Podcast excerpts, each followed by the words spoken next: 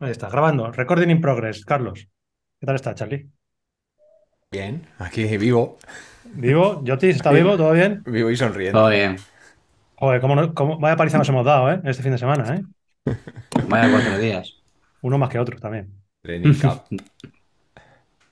Lo hemos pasado bien, ¿no?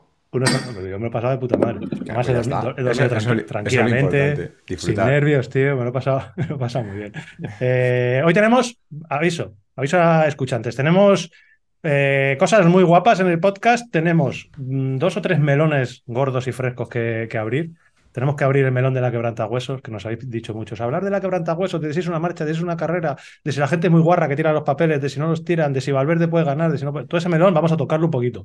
Aunque tenemos un debate raro porque los tres somos del mismo palo, así que no, no nos vamos a, a pelear entre nosotros. tenemos que tocar el melón de, de la Dama Roja y del mountain bike, del puro MTB, ¿eh? de, de qué es el puro MTB, que ese melón también nos han dicho que lo toquemos. Y tenemos una entrevista hoy espectacular con alguien que nos, lleva, nos llevan dando la turra con dos nombres mucho tiempo. Un chico y una chica. Mm. Y hoy tenemos al chico. La chica pues va a venir la semana que viene, yo creo, ya lo podemos casi, casi anticipar. Y hoy y falta, estamos cuatro, pero falta eh, nuestra cuarta pata del banco, don Antonio Ortiz. Y yo sin don Antonio Ortiz no hago de intros, ya lo sabéis. Yo me niego a, me niego a hacer una intro en condiciones. Y, antes de empezar, sí que es cierto que tenemos que ponernos un poquito serios, muy poquito, que sabéis que en este podcast tampoco eh, tocamos mucho esos temas, eh, pero sabéis que, eh, bueno, eh, hoy, hoy martes, lo estaréis escuchando martes, pues hace cuatro o cinco días, el jueves pasado, nos fuimos todos a, dormir la siesta con una auténtica exhibición de Juan Ayuso, que había, bueno, dado otra demostración de, de ese pedazo de ciclista que está por venir, ganando en la Vuelta a Suiza una etapa, pero se empezó a hablar de las caídas. Hubo varias caídas ese día, hubo, historia, hubo hasta polémica incluso esa tarde, porque Renko Benepul hizo unas declaraciones eh, bueno, comentando que se ponía en peligro un poco la integridad de los ciclistas. Y una de las caídas eh, empezó a ser cada vez más preocupante en tanto en cuanto dejó de haber noticias. Y eso de que se dice no news, good news, en este caso, pues eh, no fue tal. pasaban las horas, no se sabía nada de lo que pasaba con Gino Madер. Y bueno, a estas horas, más o menos todos los que estéis aficionados al ciclismo, pues sabéis eh, el fatal desenlace que tuvo. El día siguiente, el viernes, pues todo ya nos, eh, nos fuimos a comer con la triste noticia de que Gino Madera había fallecido a causa de la caída que había tenido bajando el Pilbura Pass o Albura Pass, no recuerdo cómo se llama, un puerto que, que la verdad es que viendo la bajada que había hecho Juan Ayuso de las imágenes que había más de 100 por hora y viendo la caída que habían tenido el par de ciclistas, eh, se cayó, cayó Gino Mader, cayó también Magnus Sheffield. Y bueno, pues eh, hay, que, hay que lamentar la, la pérdida de- del ciclista suizo, 26 añitos que tenía, y, y bueno, pues eh, estos momentos son los que siempre nos hacen recordar que esto puede ser peligroso. Sí, mandar nuestro pésame desde aquí, pues eso, familia y, y amigos y al equipo. Y, y nada, pues, pues bueno, no son cosas que pasan, pero bueno, que sí se puede analizar para, para intentar ver qué se puede mejorar para que no vuelva a pasar, pues, pues por supuesto hay que hacerlo. Así que bueno, que en paz descanse Gino Mader y, que bueno, que tardemos muchos años en volver a, a lamentar otro, otro de estos eh, incidentes. Eh, corriendo ya ese tupido velo, ¿vale? Y cambiando el chip y volviendo a lo que viene siendo Bicilab y Bicilab el podcast. Eh, como digo, esta semana tenemos muchos melones que tocar y viendo los numeritos, que sé que a Jota le gustan mucho. Mira, tengo aquí abierta la ventana del Spotify Anchor. Anchor. Mm, estamos ya en, ojo, 699.000 escuchas, casi 700.000 escuchas. Tío. Vamos a, a llegar al millón de escuchas con una media de 16.000 escuchas por episodio, quitando los episodios para mecenas, así que 17.000 escu- no, 16.000 escuchas que nos estamos manteniendo ahí eh, desde hace tiempo ya. Eso Sí. está, está guay. Y nos mantenemos, pues bueno, gracias Vamos, a. vamos a ritmo, ahí a, Vamos a ritmo ritmo, carrera. va- vamos a ritmo de carrera, sin grandes, sin grandes picos.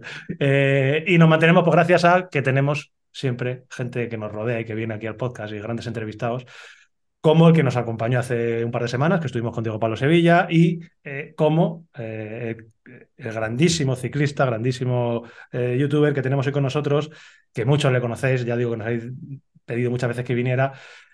Martín Mata, UPA Cuadrilla, ¿qué tal?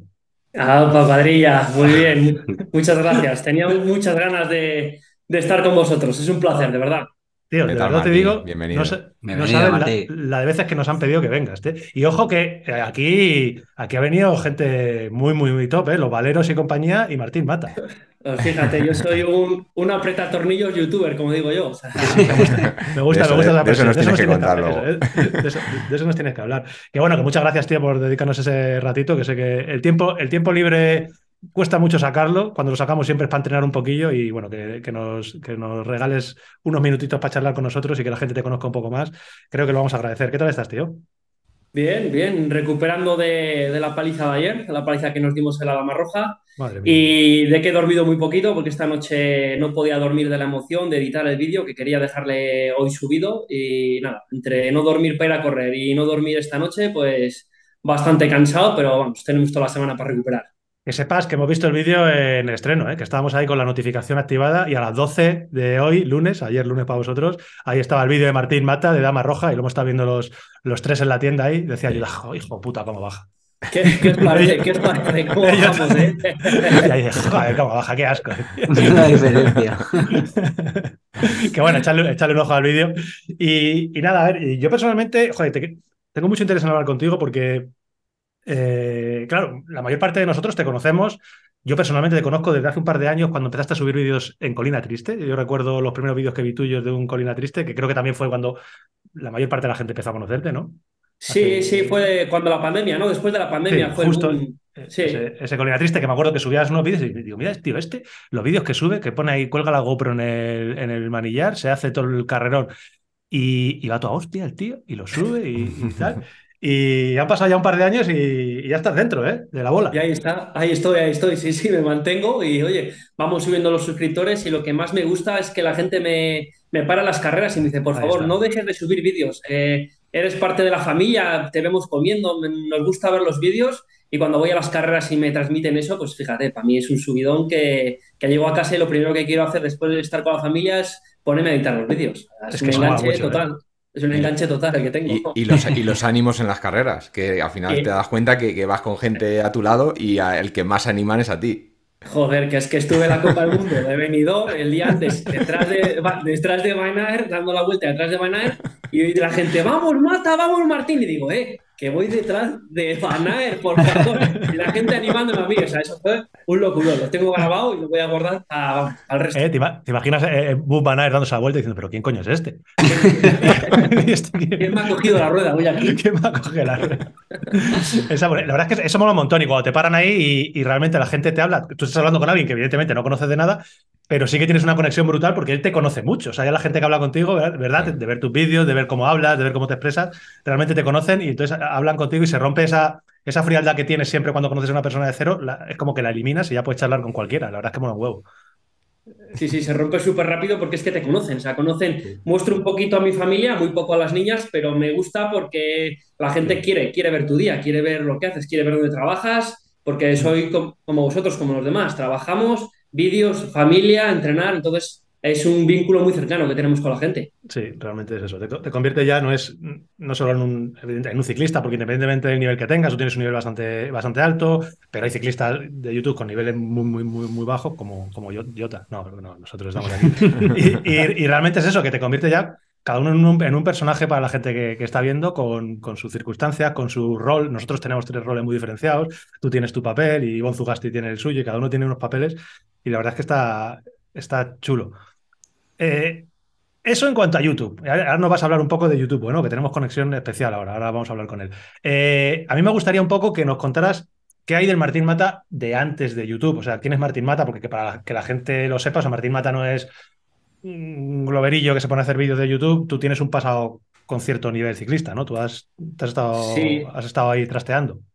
Sí, yo vamos, soy ciclista desde los ocho años. Yo empecé a andar en bicicleta con ocho años. Yo le dije a mi padre con ocho años, un día fui al salón, estaba viendo una carrera de bici y digo, papá, quiero ser ciclista. Y, me dijo, vale, vale, porque mi padre estaba muy dentro de, la organización de la Vuelta a Burgos. Siempre ha ido como colaborador, como motoenlace, siempre estaba metido en la Vuelta a Burgos. Le encantaba ir todos los años. Y me dijo, vale, pues eh, conozco una persona y te voy a apuntar al club ciclista con los chavales.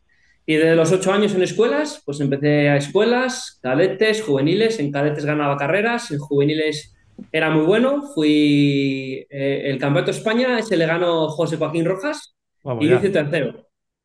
A ver.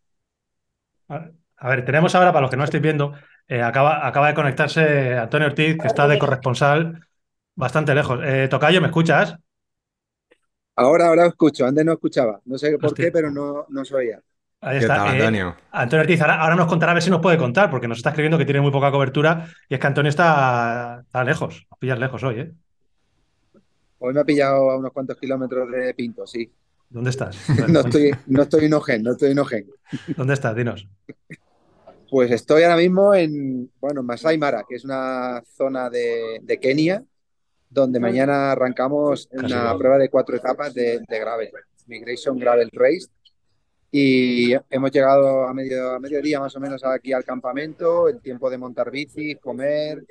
Hemos hecho una pequeña ruta para ver algunos animales por aquí, por la zona, elefantes y algunos ñu.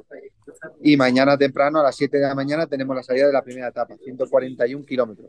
Bueno, pues a ver si, a ver si te aguanta la cobertura y el tiempo y nos cuentas ahora eh, un poquito más que, interesa. Estamos, como lo ves aquí, estamos con Martín Mata. eh, estamos con Martín y nos está contando un poco. eh, ahí va, bueno, y por detrás, el, el otro, el otro bicho, Lu- Luis Mate, que está por ahí haciendo, haciendo la escalera. Menudos dos. Estamos con Martín Mata y nos está contando un poco su, su trayectoria ciclista, de dónde viene, porque decimos que Martín le conoce mucha gente ahora como youtuber, pero que él, que él tiene una trayectoria de, de más tiempo de, de atrás. Que, que eso, decías, campeonato de España con José Joaquín Rojas, va a ser difícil esto, porque está eh, Luis Mate detrás. Mira, a, a Mate le conozco, que corre conmigo eh, de amateur. También. Hostia, Sí, en el, en el mismo equipo estuvimos, en Sanier Dual. Hostia, qué buena. Eso no Mira. sabía yo. Ah, pues, pues se lo voy a decir ahora, que estaba haciendo aquí el imbécil. Es que los que no vean, los que estén escuchando el, el podcast, pero no estén viendo, es Martín Mata, un compañero tuyo que estaba en Saunier. Mira, ataque mira, más mira, gratuito. Martín Mata. Háblale, Deja Martín. hacer, deja hacer el tonto, Mate. Qué ataque más gratuito. Martín, Hostia. qué bien se comen las quemadas, ¿eh? Ah, ya es. ¿Eh? Pero hostia, tío, estoy pensando ahora como dúo Mate y Mata. O sea, vale de todo. Mate y Mata, tío, vale hasta de dúo musical, de dúo cómico. No me mezcles las churras con la, no me churras con la Medina. Yo lo veo de todo. Mateo y Antonio. Mateo y y Antonio, no Antonio. me Sí, sí, pero estaba. Que bueno, que bueno, cuéntanos, tío, que, que el rollo de. Que nos, de- vamos, nos vamos, nos vamos. Sí, sí, sí. De, de cuando estaba, de cuando estabas en. O sea, de, de qué hacías, de, todo el tiempo que te dedicaste al ciclismo, cuándo lo dejaste, por qué lo dejaste, y luego cómo enganchas con. Cómo enganchas con, con este mundo más de mountain bike. Pues ya te digo, de, de junior era muy bueno, ganaba muchas carreras. Luego estuve corriendo en el campo amateur, en el Sanier Duval con Mate. Y de ahí salté a profesionales. Estuve tres años corriendo en ciclismo profesional, 2006, 2007 y 2008.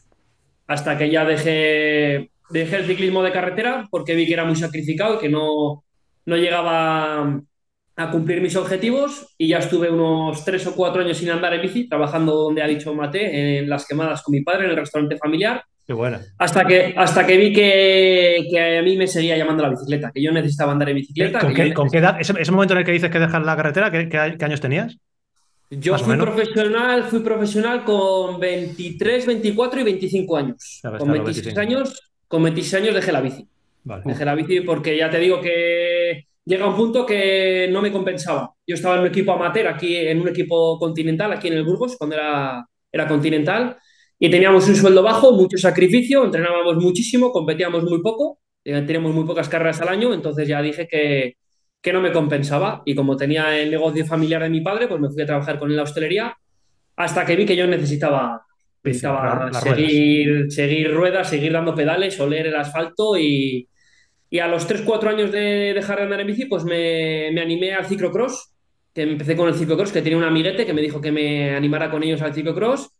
Y una cosa lleva a la otra, ciclocross lleva a la BTT, la BTT y, y aquí me tenéis, hasta, hasta ahora enganchado hasta las trancas. Enganchaste las trancas y cada vez, cada vez más metido. Y, y eso en cuanto a la bici, ¿y dónde aparece YouTube? ¿Y cuándo? ¿Y cómo? ¿Y por qué?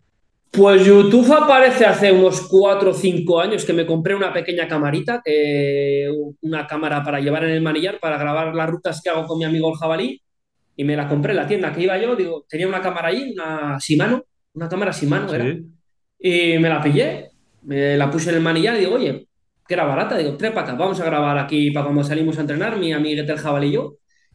Y oye, empezamos a subir rutas, así a lo tonto bobo, a lo tonto modorro, algún día en nieve por Burgos, empezó a gustar a la gente y grábate, graba aquí, graba allá.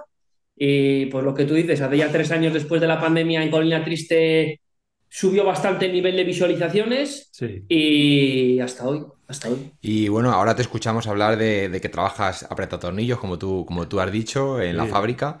Eh, entiendo que dejaste el negocio familiar. También te hemos visto con tu hermano eh, montando en bici y bueno, que Sí. también fue profesional contigo, Ah, ¿no? sí, verdad. Sí, ¿Y cómo, también, cómo fue también. esa transición de, de un negocio a otro, a un- de un trabajo a otro?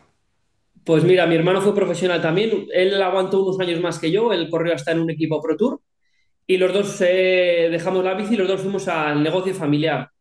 ¿Qué pasa? Que ya saben, y si no lo saben, me imagino que la mayoría sabe lo que es un negocio familiar y más en hostelería es muy sacrificado. Son muchísimas horas y ahí no vale ni días libres, ni fiesta, ni me voy a correr, ni tengo que entrenar. Entonces yo llegué a un punto que dije, mira, pues esta etapa de la hostelería se ha acabado, igual que se acabó la etapa de la bici, digo, pues esta etapa de la hostelería se ha acabado y quería marcar ahí un punto y aparte para seguir manteniendo la relación con mis hermanos, porque con mi hermano así he sido y soy uña y carne, hemos competido, entrenado toda la vida juntos y no quería acabar mal con la familia. Entonces yo me desvinculé de- del negocio familiar y empecé a trabajar en una fábrica y ellos siguen con el restaurante y yo tengo pues el negocio y gracias a ello eh, tengo la fábrica y gracias a ello tengo tiempo para poder dedicar a lo que más me gusta, que es la bici y a la familia. ¿De qué es la fábrica? Por curiosidad. Pues mira, nosotros, yo trabajo en una empresa de Lear, le- que es una multinacional, que hacemos asientos para, para las Mercedes, para las Vito, las Llano, para esas furgonetas. Ah, vale, vale. Es, es- es simple, simple curiosidad, pero todos los que te vemos y te seguimos, pues al final nos lo preguntamos. ¿Y qué es lo que hace? Pues lo que tú, lo que hablábamos antes, Pues- que a la gente le interesa saber qué. Apretar. Eh, yo, a mí me llega el asiento del Avito, de la, del Aviano, y yo aprieto los tornillos que sujetan, que anclan a la furgoneta. Y es eh, producción, cadena de producción, eh, y mañana, tarde, noches. O Hacemos. sea, que haces, haces tur- turnos, ¿cómo, cómo concilias? Eh, los turnos, la familia, la bici. Pues mira, el turno de noche lo concilio muy mal, muy mal. Le, le doy gracias que solo hacemos noches cuando hay mucha producción. Mm. Y llevamos unos años jodidos, ahora con la crisis, que si los microchips, que si se cruza un barco en el canal de Suez, que si tal, la producción está baja, entonces hacemos pocas noches. Entonces estamos haciendo mañana y tarde. Si hago mañana, eh, en cuanto llego a casa me voy a entrenar. Si el entreno es duro, como después. Si no llego, como y salgo a rodar. Y luego ya toca familia. Y si estoy de tarde, pues al revés. Intento, llevo a la niña al cole, a la pequeña se la dejo a mi suegra o la llevo a la guardería, me voy a entrenar, hago la comida y a currar. Esa es la rutina. Al final, currar, currar por turnos es lo que tienes. Eso es, eso es, es muy complicado. Yo siempre pienso en, en Charlie, por ejemplo, que, echa, que no curra por turnos, pero echa por las horas de horario comercial, que ahí el tiempo libre que te queda muy pequeño. Y, la gente que trabaja por turnos, yo tengo un hermano que trabaja por turnos, que yo es que no sé, sinceramente no sé cómo lo hacéis. Eh, ¿Tienes entrenador o entrenas toda tu bola? Sí, desde el año pasado eh, tengo entrenador. Eh, yo creo que he subido, el año pasado subí bastante el nivel y fue gracias al preparador, pero yo llevaba muchos años, desde que fui profesional no he tenido entrenador, porque iba a disfrutar, a disfrutar, entrenaba sin pulsómetro, sin nada, sensaciones. Y ya el año pasado ya cogí un entrenador, cogí a Noel Martín de aquí al lado, de Valladolid, y ya entreno hasta con potenciómetro en carretera, que ya para mí es, es la hostia. en la de montaña no lo llevas todavía. No, no tengo, no tengo ni potenciómetro ni tija pija, que, hay, que Cuestión de puesto... tiempo. Ayer te hubiese venido bien la tija pija, eso vamos. te lo aseguro, ya te lo aseguro yo, que es, decía- que es otro mundo. Me decía Ismael, estaban en la, en la salida, en la parrilla, y dice, ¿dónde vas sin tija pija? Digo, Pruébala, no tío. sé, no sé, No. digo, no la he puesto, nunca la he puesto. Pruébala. O sea, de verdad, no es por, no es por nada. O sea, que pruébala, porque es que es eh, con tu nivel, es, es otro escalón que te, superior para tu nivel bajando. Ya, pero si la pruebo, sé que no la voy a, no la voy a quitar. Antonio, Antonio te puede decir que está en un nivel como el tuyo. Nosotros es que somos más de andar por casa. Yo te, puedo, yo te puedo decir que tú vienes de la carretera y tienes técnica de eso. Te perdemos mucho, Antonio, no te, no te escuchamos. Eh, ya no, no, ah, vale. No te Yo creo que tengo tío. poca cobertura. Sí, te ¿Me quedas. No. eh, Ahora. no. Vas a trozos, entonces te quedas como cortado y empiezas y te, y te paras. Puedes intentarlo si quieres. Vale. Inténtalo otra vez que parece que tienes. Sí, se oye. Sí. Ahora parece que sí. Si no, sí, inténtalo. Ahora estaba un pito de fondo. No, le decía que, no- que ya no es una alternativa. Para mí es una opción lo de la tija Mm. telescópica. O sea, que, es, que para ti sí, que es un sí, ¿no? Para mí sí, sin duda. Sí, sí. sí. Sí, sí. Yo, yo creo que, vamos, todo es lo que te decía Charlie, que una vez que lo pruebas, al final sabes que le estás metiendo un Claro. poco de peso a la bici. Tampoco te veo yo a ti que seas muy, muy, muy friki del peso, ¿no? No eres tú especialmente loco de volver. No, de ir a- no, no, nunca ha sido, nunca ha sido, nunca me he fijado en el peso Claro, y es- no lo miro, la verdad. Eh, tengo suerte que Mendy me, me presta las bicicletas y no Sí. le digo esta que es más ligera, esta que es menos ligera, los componentes también me los dan ellos y nunca Claro, mira el pues, peso, verdad. Bueno, pues un día eh, pruébalo. A ver, evidentemente, a lo mejor no lo vas a necesitar en todas las pruebas, pero carreras como esta, como la que hiciste ayer, como Dama Roja, pues ahí sí que creo que creo que cambia bastante. Y aunque tú lo hagas sin mayor problema, al final te, te ayuda. Ahora hablaremos un poquito. Por lo menos nosotros vamos a hablar largo y tendido de, de nuestra Dama Roja. Em, tú, bueno, cuéntanos un poco, ¿qué material tienes? ¿Qué bicicletas tienes? Que has hablado ya un poco de Mendiz, ¿qué es lo que tienes en carretera? ¿Qué tienes en montaña? Pues en, en montaña y en gravel tengo Mendiz, que apostaron por mí el año pasado y estoy muy contento con ellos. Y sí, me llamaron y tengo Mendiz en eso, en montaña, y tengo dos de gravel porque compito en ciclocross. Y como ellos no tienen gama de ciclocross, tienen bicicletas de gravel, que es muy, muy parecido. Sí. La verdad es que eso, si son competitivas, son un poco racing, valen perfectamente. Y son las bicis que tengo. De carretera tengo un pequeño capricho que me di hace año y pico, es una Bianchi. Bianchi, una Bianchi Oltre de Zapata, no es de discos. sí, sí. Claro. Sí. Está el vídeo por ahí en YouTube Sí, sí. también. Eh, Está, sí, y la tengo. Te la tenía entre ceja y ceja, de eso que dices, joder, me encanta esta bicicleta, me encanta, desde que se la vi al Jumbo, me encanta, Sí. me encanta, hasta que di con ella. Me di el capricho y, y es con la que entro en carretera, con la Bianchi Oltre. No sabes la alegría que me da que, que vayas con Zapata. Yo cuando vi ese vídeo me llevé una alegría porque yo estaba en esa época muy, muy, digo, por Dios, que aguantes las zapatas, que aguantes las zapatas. Y cuando vi que cambiaba de bicicleta, estaba seguro que ibas a, a coger una con discos. Y cuando vi que estaba con zapatas, dije, ole. Me, me, me desuscribí y me volví a suscribir otra vez para que llegara la, la notificación. Sí, sí, una alegría. Y en montaña hemos visto que tienes la, eh, la Mendiz, que estuvimos viendo ayer. Eh, ayer he visto en el vídeo que incluso le decías a Ángel BTT, el chico este que también tiene vídeos de YouTube por ahí por Damas Rojas, Sí, tiene muchos, sí. que le decías, llevo ruedas duras esta vez, ¿eh? Esta vez no las quiero romper. Sí, sí, porque es que llevo, llevo una marca de ruedas chinas Sí. que también colaboran conmigo y, y estoy muy contento de llevar esas ruedas. Di la Y marca, pasado- marca, no hay- que te... La marca, pues eh, Elite Wheels. Vale. Elite Wheels es una marca, son fabricantes y ellos mismos fabrican y, y venden el producto, por lo que sale, sale más económico. Y el año pasado en la Dama Roja partí la rueda delantera. En, el modelo más, más ligero que tienen, llevé las más ligeras y la metí un zambombazo tremendo. Vimos exactamente, porque estuvimos reconociendo, ya te, ya te escribí el otro día en WhatsApp para decir a ver si venías con nosotros. Y, Sí. y viendo el vídeo, cuando decías que lo había roto, vimos exactamente dónde fue, dónde lo rompiste. Además, lo vimos Claro. claramente. Y Porque- bajamos muy rápido, muy Sí, rápido claro. y no se veían las piedras ahí. Claro, este año no sé si te has dado cuenta que las. te- Ah, no, es que no, este año lo han quitado esa No, zona. Lo han quitado. No pasábamos, no pasábamos por ahí. Claro, pero no- nosotros sí lo hicimos porque como for- formaba parte Lo de lo que, del recorrido original, estuvimos reconociéndolo. Y entonces todas esas piedras donde tú reventaste la rueda estaban pintadas con spray rosa fluorescente. Claro, y ponía cuidado, cuidado, cuidado, Martín. Cuidado, Martín. Martín. Ojo, Martín. Ojo, Martín. No, y es que era- que ya, ya jodido uno. Claro, es que era un terreno complicado porque era una, para los que no lo veáis, era como una praderita de bajada. Después de estar haciendo el cafre todo el día, claro, en una zona así, como un sendero, parecía que estaba limpio, pero había muchas piedras escondidas. Y este que iría haciendo el puto loco, adelantando a alguno que se le cruzara por ahí por medio. Así fue, así fue, como lo estás Eso, contando. Entonces se saldría un poco y se encontraría un pedrolo ahí, que eso no hay rueda que lo, que lo aguante. Que además, también te tengo que dar la enhorabuena porque realmente, claro, tú estabas más o menos, bueno, llevabas poco tiempo eh, colaborando con esta marca de ruedas y no tuviste ningún problema en decir, oye, se me ha roto la rueda. Me ha roto esta Claro. rueda, se me hubiera roto cualquier rueda que hubiera llevado porque le he pegado un leñazo. sí.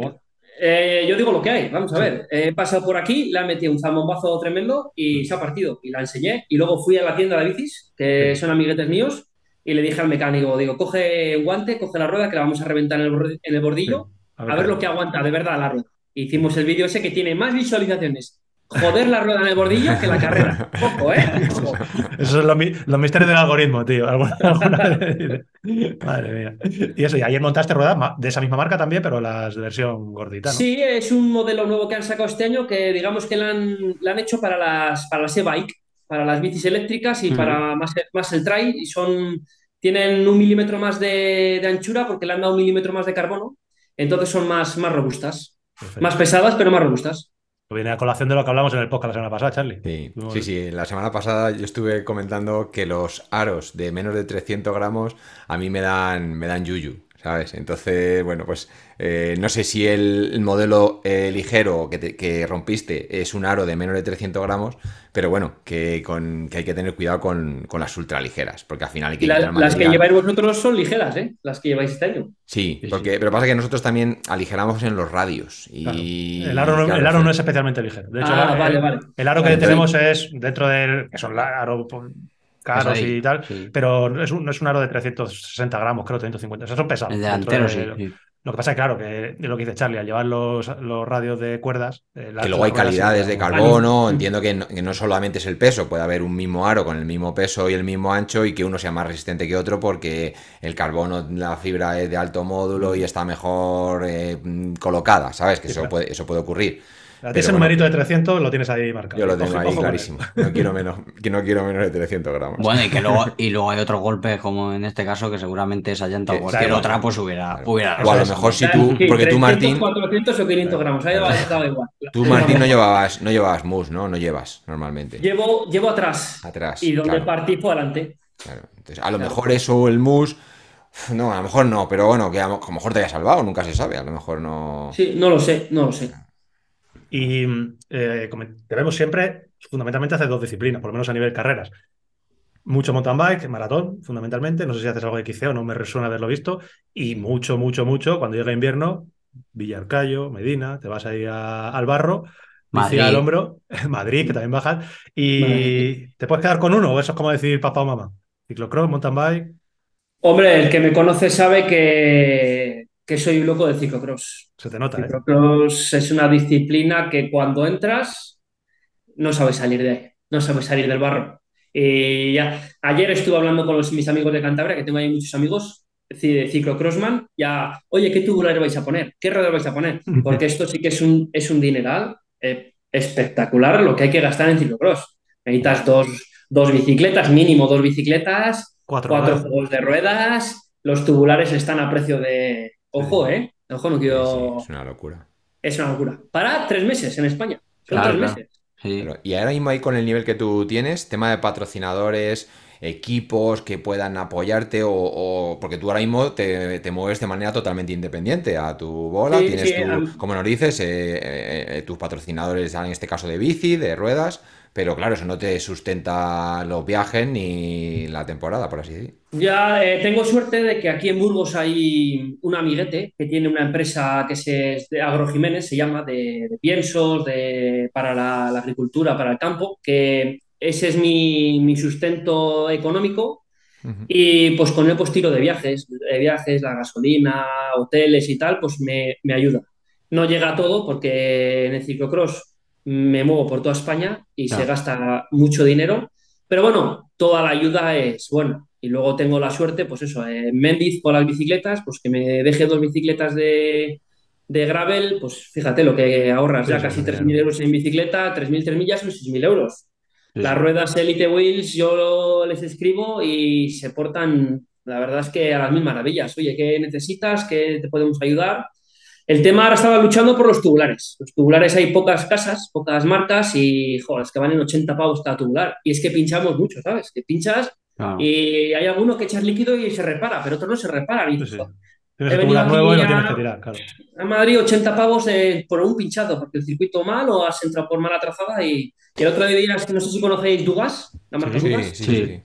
que son holandeses, y les escribí hace 15 días, oye, pues mira, soy Martín Mata, no tiene ni puta idea quién es Martín Mata. Ah, bueno, tienes que te tienes que presentar y punto. le envías un media kit, le envías tal, las fotos, vídeos, tal, y digo, pues tengo que cambiar todos los tubulares, a ver, tal, y me dicen, vale, vale, pues eh, te podemos hacer un 4%. Joder. Joder, 4%, es que les he pasado una lista, les he pasado una lista y tengo 600 euros en tubulares. Sí. Dios, por un Sí, 4%, No, no te Pues merece la pena. Claro, donde sea. compras, lo compras y no, y no tienes que depender de, de ningún estrés. Eh. Jo, qué duro, tío. Y mira que tú estás en una situación, por lo menos desde el punto de vista que yo tengo, que es una muy buena situación de cara a las marcas.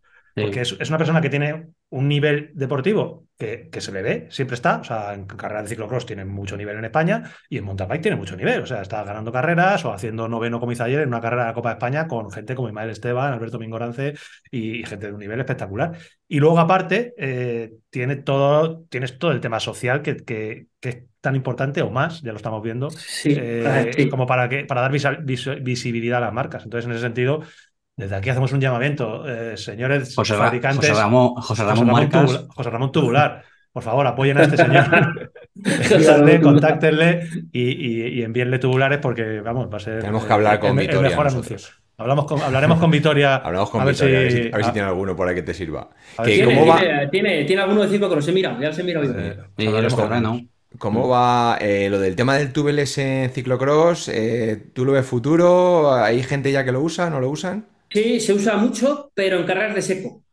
¿Vale? En seco se utiliza mucho, va muy bien, porque digamos que vamos a presiones más altas, con un kilo y medio se puede competir, pero en barro no, porque en barro vamos por debajo de un bar de presión, 0,6, se va muy bajo y destalonan. Claro, Entonces te te, la juegas mucho con, en barro, y, pero en seco sí van bien, van bien los túneles. Mira, eh, eh, no te quiero, no te quiero liar mucho porque ya llevamos más, más de la media hora que había firmado en el contrato que te mandaba antes por, por fax. Eh, solo dos cosas. Una que no quiero dejar pasar por alto y que antes tú la has mencionado.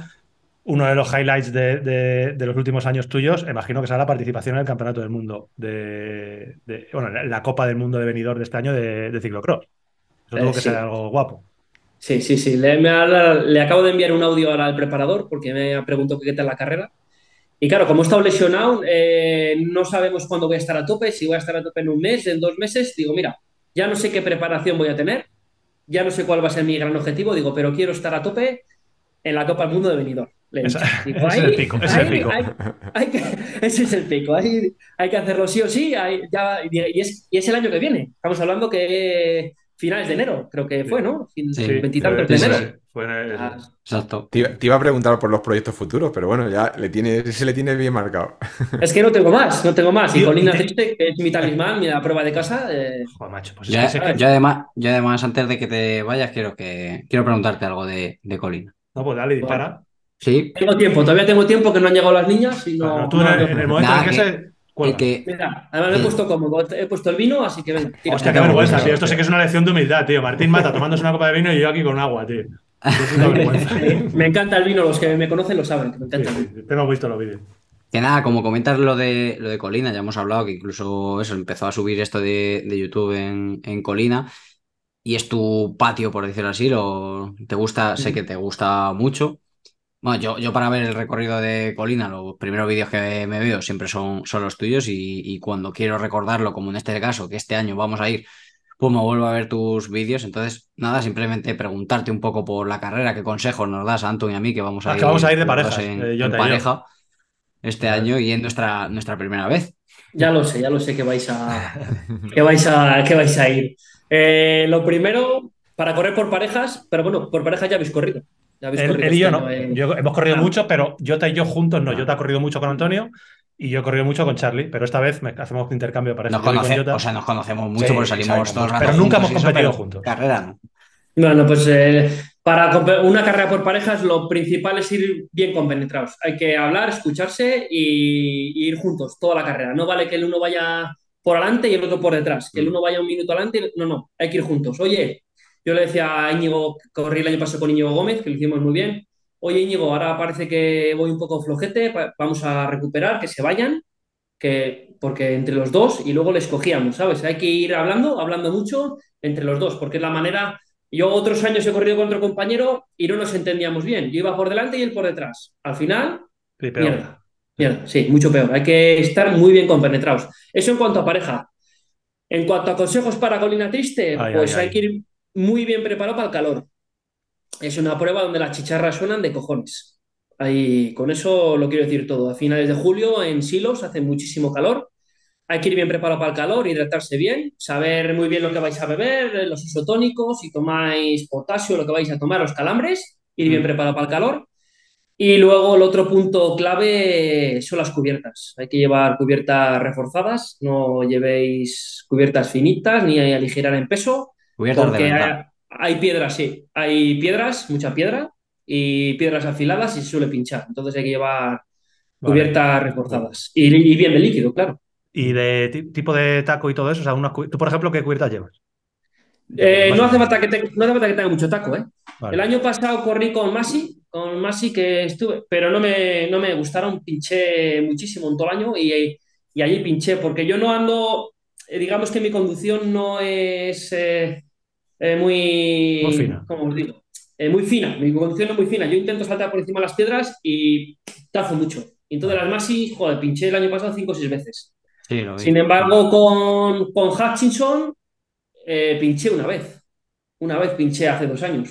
Y con estas que lleva la Pirelli, que son reforzadas, las Scorpion de momento no he pinchado, parece que van bastante bien. Bueno. ¿Y a nivel Nivel- técnico?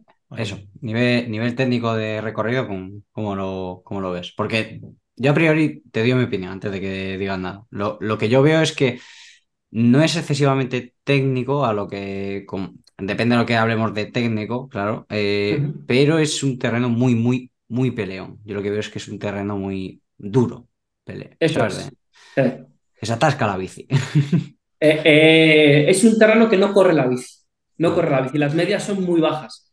Hay mucha piedra, no es como el otro día, eh, grandes rocas, que hay que ir esquivando, saltando. Este terreno es pedregoso y las medias son súper lentas. Hay que ir tirando de la bici porque no avanza, no avanza y con el calor se hace muy dura la prueba. Técnicamente hay que estar preparado porque hay mucha piedra. Hay mucha piedra y hay que estar preparado de espalda, de core, para que no duelan las lumbares. Hay que ir, hay que ir bastante, bastante preparado y luego os digo, sobre todo para el calor, porque suele, Sí, a suele mí mucho. a mí creo que de todo lo que he visto es, es casi lo que más miedo me da. O sea, el calor, he visto vídeos con mucho calor y sé que el calor te afecta mucho, claro, cuando llevas ahí un par de días sobre todo zumbándote y bueno, puede ser, puede ser duro, así que bueno, estar ahí, ahí al loro. Vas Eh, este año, ¿no? También. y claro. Eh, sí, sí, tengo que ir. Sí, hombre, O sea, no, bueno, o sea, ahí- no, no, es que no tengo los días en la fábrica, no tengo Ah. días, pero, ¿sabes? Hoy hablaba con un compañero porque no tengo días. Las vacaciones, mi fábrica cierra en agosto y todos Ah. tenemos vacaciones en agosto. Claro. Tenía dos días libres y uno le cogí para bajar a Valencia a curarme la rodilla No, y el otro le cogí para ir a Copa del Mundo de Benidorm. Eh, debo días, entonces ir, voy a ir, no sé cómo, pero voy a ir. sí, ya verás cómo hacerlo. ¿Cómo disfrutaste en Valencia, eh, en el fisio, eh? Sí, eh, eh, eh, sí, sí, sí. Me daba- te estaba viendo en el vídeo y, y yo que también he tenido sesiones de fisio hace poco y, y lo estaba pasando mal, porque es que te hacen mucho, mucho daño. Es que es un daño. Pero ¿tú has visto el vídeo de, el vídeo del fisio que me está Eh, apretando? He ¿O visto, no, que he visto el- este último que has publicado, no, el que publicaste la semana anterior. Ah, ah, es que es claro, es que estabas hablé- el hablando que de- del- Sí. el daño que te habían hecho y hasta enseñabas un poco cómo tenías la pierna de, de que te habían Hostia. zumbado. eh. Y, y estaba imaginándome pues, el daño, o sea, todo el mundo que ha ido a un fisio a recuperarse una lesión sabe el daño que son capaces de infligir esos seres, o sea, que, que se transforman en, en mutantes y te, te- te hacen mucho daño. Y además no tienen, yo cuando hablo con, con Sandra, que es mi fisio, le digo, no te da pena, o sea, de verdad, o sea, eh, eh, no, no te da No, pena. disfrutan, disfrutan. Eso es, digo, son putos sádicos, tío. Digo, no te da pena, dice ninguno. Solo cuando hay algún niño. Cuando viene algún niño que tiene alguna lesión de algún niño pequeño o algo, dice, ay, sí. Pero cuando sois adultos, dice, no tengo ningún miedo. Y yo te lo juro, a mí cuando me retorcían, no sabía lo que te estaban haciendo en la rodilla. Pero yo digo, yo no podría, o sea, porque me tengo la sensación de que estoy maltratando a alguien haciéndole muchísimo daño. En la rodilla no me hizo mucho daño, me hizo daño en la, ¿En la lumbar, en la Ah, espalda en la de la lumbar. Cuando enganchó el gancho y le pasó por la lumbar y gancho, hasta la pelvis, bajo abajo, ¡tra! Ah, ahí, ahí vi las estrellas, vi las estrellas. Guau. Nos tenías La, preocupados, la lesión tío. bien. Sí, Estás eso. recuperado totalmente. Eh, sí, sí, no puedo decir que no porque ya habéis visto el nivel, pero el- ayer en la dama roja notaba, notaba molestia en la rótula, notaba como una presión. No es ya dolor en el rotuliano, como antes que no me dejaba subir escaleras. Que era una Pero noto- tendinitis, ¿no? Sí, noto cierta presión, pero vamos, que entreno duro y compito. De hecho, de hecho, dices lo de Dama Roja, bajando la senda de Dama Roja, eh, tenemos un vídeo en el que vas Sí, bajando, claro, se, echar un pie y tenéis que bajar eh, andando, Claro, corriendo. claro, y, es de- que- y, Va decías eso, pero no, me- no me hagáis correr, que tengo la rodilla Que mal". yo no puedo correr, que yo no puedo bajar andando, montados en la bici, que no puedo bajar. Detrás de, detrás de, Mar- ¿de quién iba? Detrás de Marcos, de Marcos García y De Marco García, sí. y Y de, de, de Sergio de Sierra. compañero, de de Sergio Sierra, Sierra. Sí, de Sergio claro, Sierra. es que va- me los encontré allí parados baja- y claro, ya tienes que echar pie a tierra porque Claro. eran lo- las losetas Sí, no podía. Y bajé ahí andando y luego hubo otro tramo que también hubo que bajar andando que era muy empinado de arcilla. Una cur- unas curvas eran y las- la primera de arriba que era de arcilla. Ah, sí, sí, sí, sí, la de los eucaliptos. sí Andando- que- Sí, Sí, esa, de los eucaliptos. La primera, las siguientes no, pero la primera dije, uff, aquí andando, me, me bajo hasta, hasta ramales rodando, si no. Es que la gente, tío, no. Y eso es un problema, otro problema que tenemos los youtubers, que no so- es muy difícil reflejar en los vídeos de la GoPro el terreno por el que vamos, tío. O sea, la gente cuando ve, y a mí, me- yo por eso ayer estaba súper contento, cada vez que veía a estos bajados andando, digo, este es la- el único listón que tiene la gente para saber, dice, hostia, si Martín Mata aquí ha puesto pie a tierra, digo, esto tiene que ser la hostia, porque si no, ves los vídeos y dices, ¿cómo no voy a bajar yo por la de los eucaliptos? ¿Cómo es la pendiente esa con barro? Asómate, asómate al eucalipto. Sí, sí, es que había zonas. Que bueno, ya eso para acabar. Si quieres, eh, comentas un poquito Dama Roja, que ya te hemos visto en el vídeo de hoy, pero para que la gente, para que la gente sepa. Vale, vale, vale. Pues hombre, el que ha visto la prueba o los que habéis estado ya sabéis que es una prueba de altura. Yo digo, es una prueba de altura. A mí me tiene enganchado y eso que el primer año iba a ir y estaba jodido la espalda y, y estuve grabando como, Sí. como tú el otro día, grabando a, a los corredores, que es espectacular verles. Y el año pasado partí la rueda, así que dos años sin acabar. Y este año tenía unas ganas. Eh, me marqué el objetivo de acabar, quería acabar, entonces eh, fui de menos a más, porque al principio te sa- sale, la gente sale como que va a acabar la prueba en Ah, una hora. Llega- llegas a. Ramales, 10 kilómetros, llegas a Ramales, digo, pero si estamos ya otra vez aquí todos juntos, ¿pero para qué salís tan rápido? Pues, pues nada, todos los años a fuego, a fuego todos los años. No sé, no sé qué les pasa. Si hay premio en Ramales el primer paso, no entiendo. Sí, pero te, dan bueno, 10, te dan 10 puntos, Uzi. y luego llegamos a Ramales y hay un paredón ahí de hormigón de Sí. la madre que lo parió. Y Sí. ahí ya me abrí un poco de patas, digo, tranquilo, que, que hay bacalao aquí para Lo cortar. mismo que el año pasado te pasó algo parecido también. En ese rampollo te he visto en el vídeo Sí, que, te- que sí. como que te dejas llevar, También. como decir, va, tiras, tiras para adelante vosotros. También, tira, que aquí hay muchísimo todavía por, por cortar. Y fui de menos a más y lo que quería era disfrutar de las bajadas, de las piedras. Y fui cogiendo gente, gente, hasta que me dicen, va a ser, va a ser 11, a un minuto y pico de cabeza. Digo, hostia, pues, pues está bien, no voy tan, tan atrás porque no sabía la posición en la que iba. Y al final pasé otros dos corredores que ya iban con el, con el pirolo encendido de la, Sí, de la reserva. Con la última subida se hace bola, como no guardes un poco. Hostia, no la conocía yo y apreté abajo. Claro, porque tú te quedaste sin hacerla, claro. claro. Claro, claro, no conocía Ah, al final. tú, llegaste a conocer. Ah, claro, ni, muy ni la poco, que ¿eh? hicimos Nada, ayer, la bajada- la que la hicimos la bajada guapa. La bajada guapa, la cucu, ¿cómo se llama? Cucu- La Cucurio, esa- Cucurio. Extreme. Esa la hice andando el año pasado. Claro, ya te Y quedaste. ahí me ¿no? retiré en, la- en Ramales, en el avituallamiento, kilómetro 30 o así me retiré. Claro, que ahí abajo es donde estuviste grabando hace dos años, en el Cucurio. Eso en el Eso es, Que lo eso mismo, es. ves tu vídeo y dices, pero ¿cómo se bajan aquí estos paquetes? Esto me lo hago yo. Y luego, cuando yo pasé otro día por el Cucurio y monté en bici, digo, me cago en la leche, pero ¿por dónde se mete la bici? Digo, Si tiene un metro de la claro, piedra aquella. digo, ¿eh? pero esto no se ve, tío, de verdad. Es que yo tengo un trauma con eso, con que la gente Sí, vea lo que lo- hay. Y lo peor, el grip, que es que yo no, yo la verdad es que no había montado nunca con piedras tan deslizantes, porque es que puede ser la piedra una pequeñísima, una, una piedra enana, pero te toca la rueda y te la, y te la, te la, descoloca.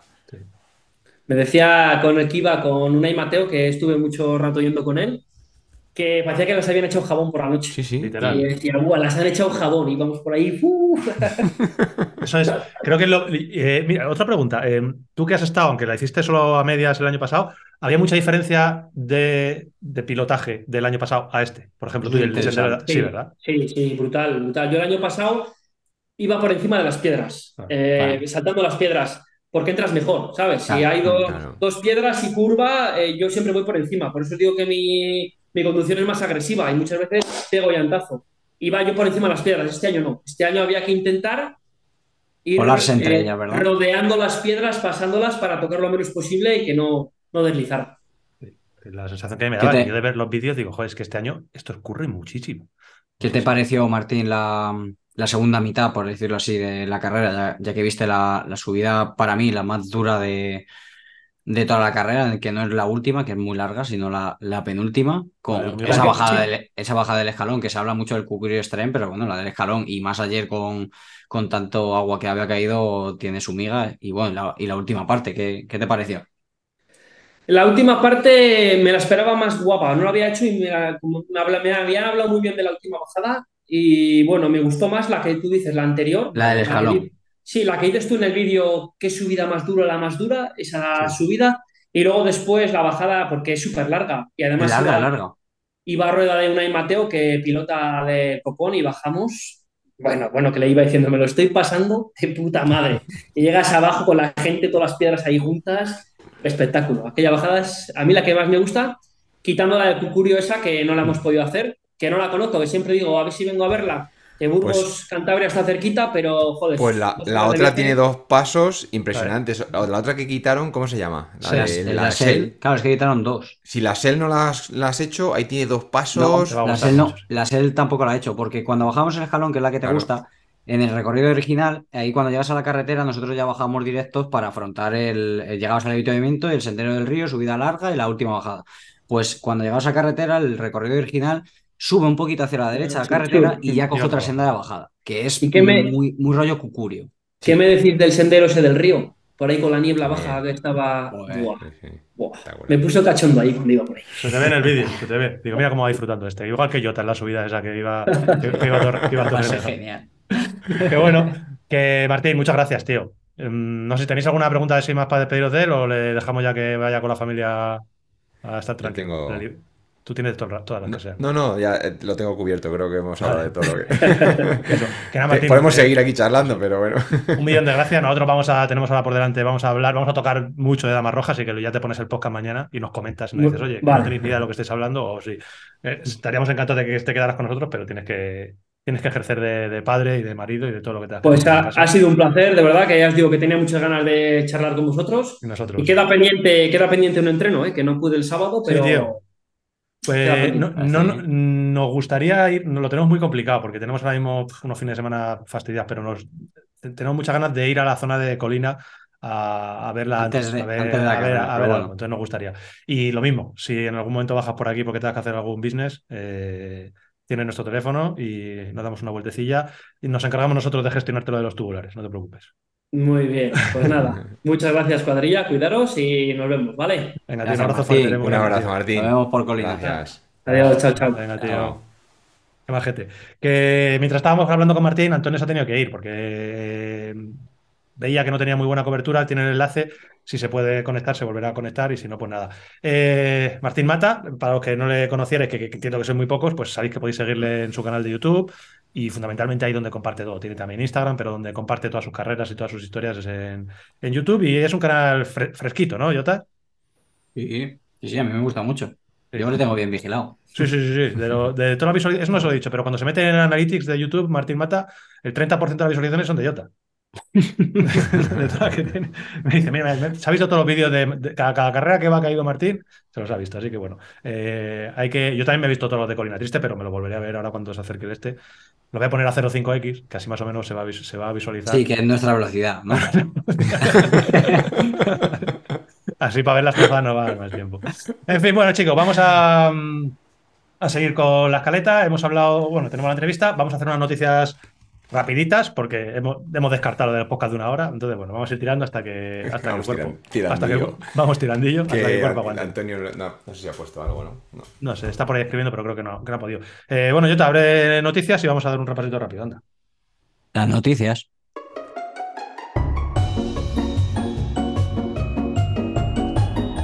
Las noticias.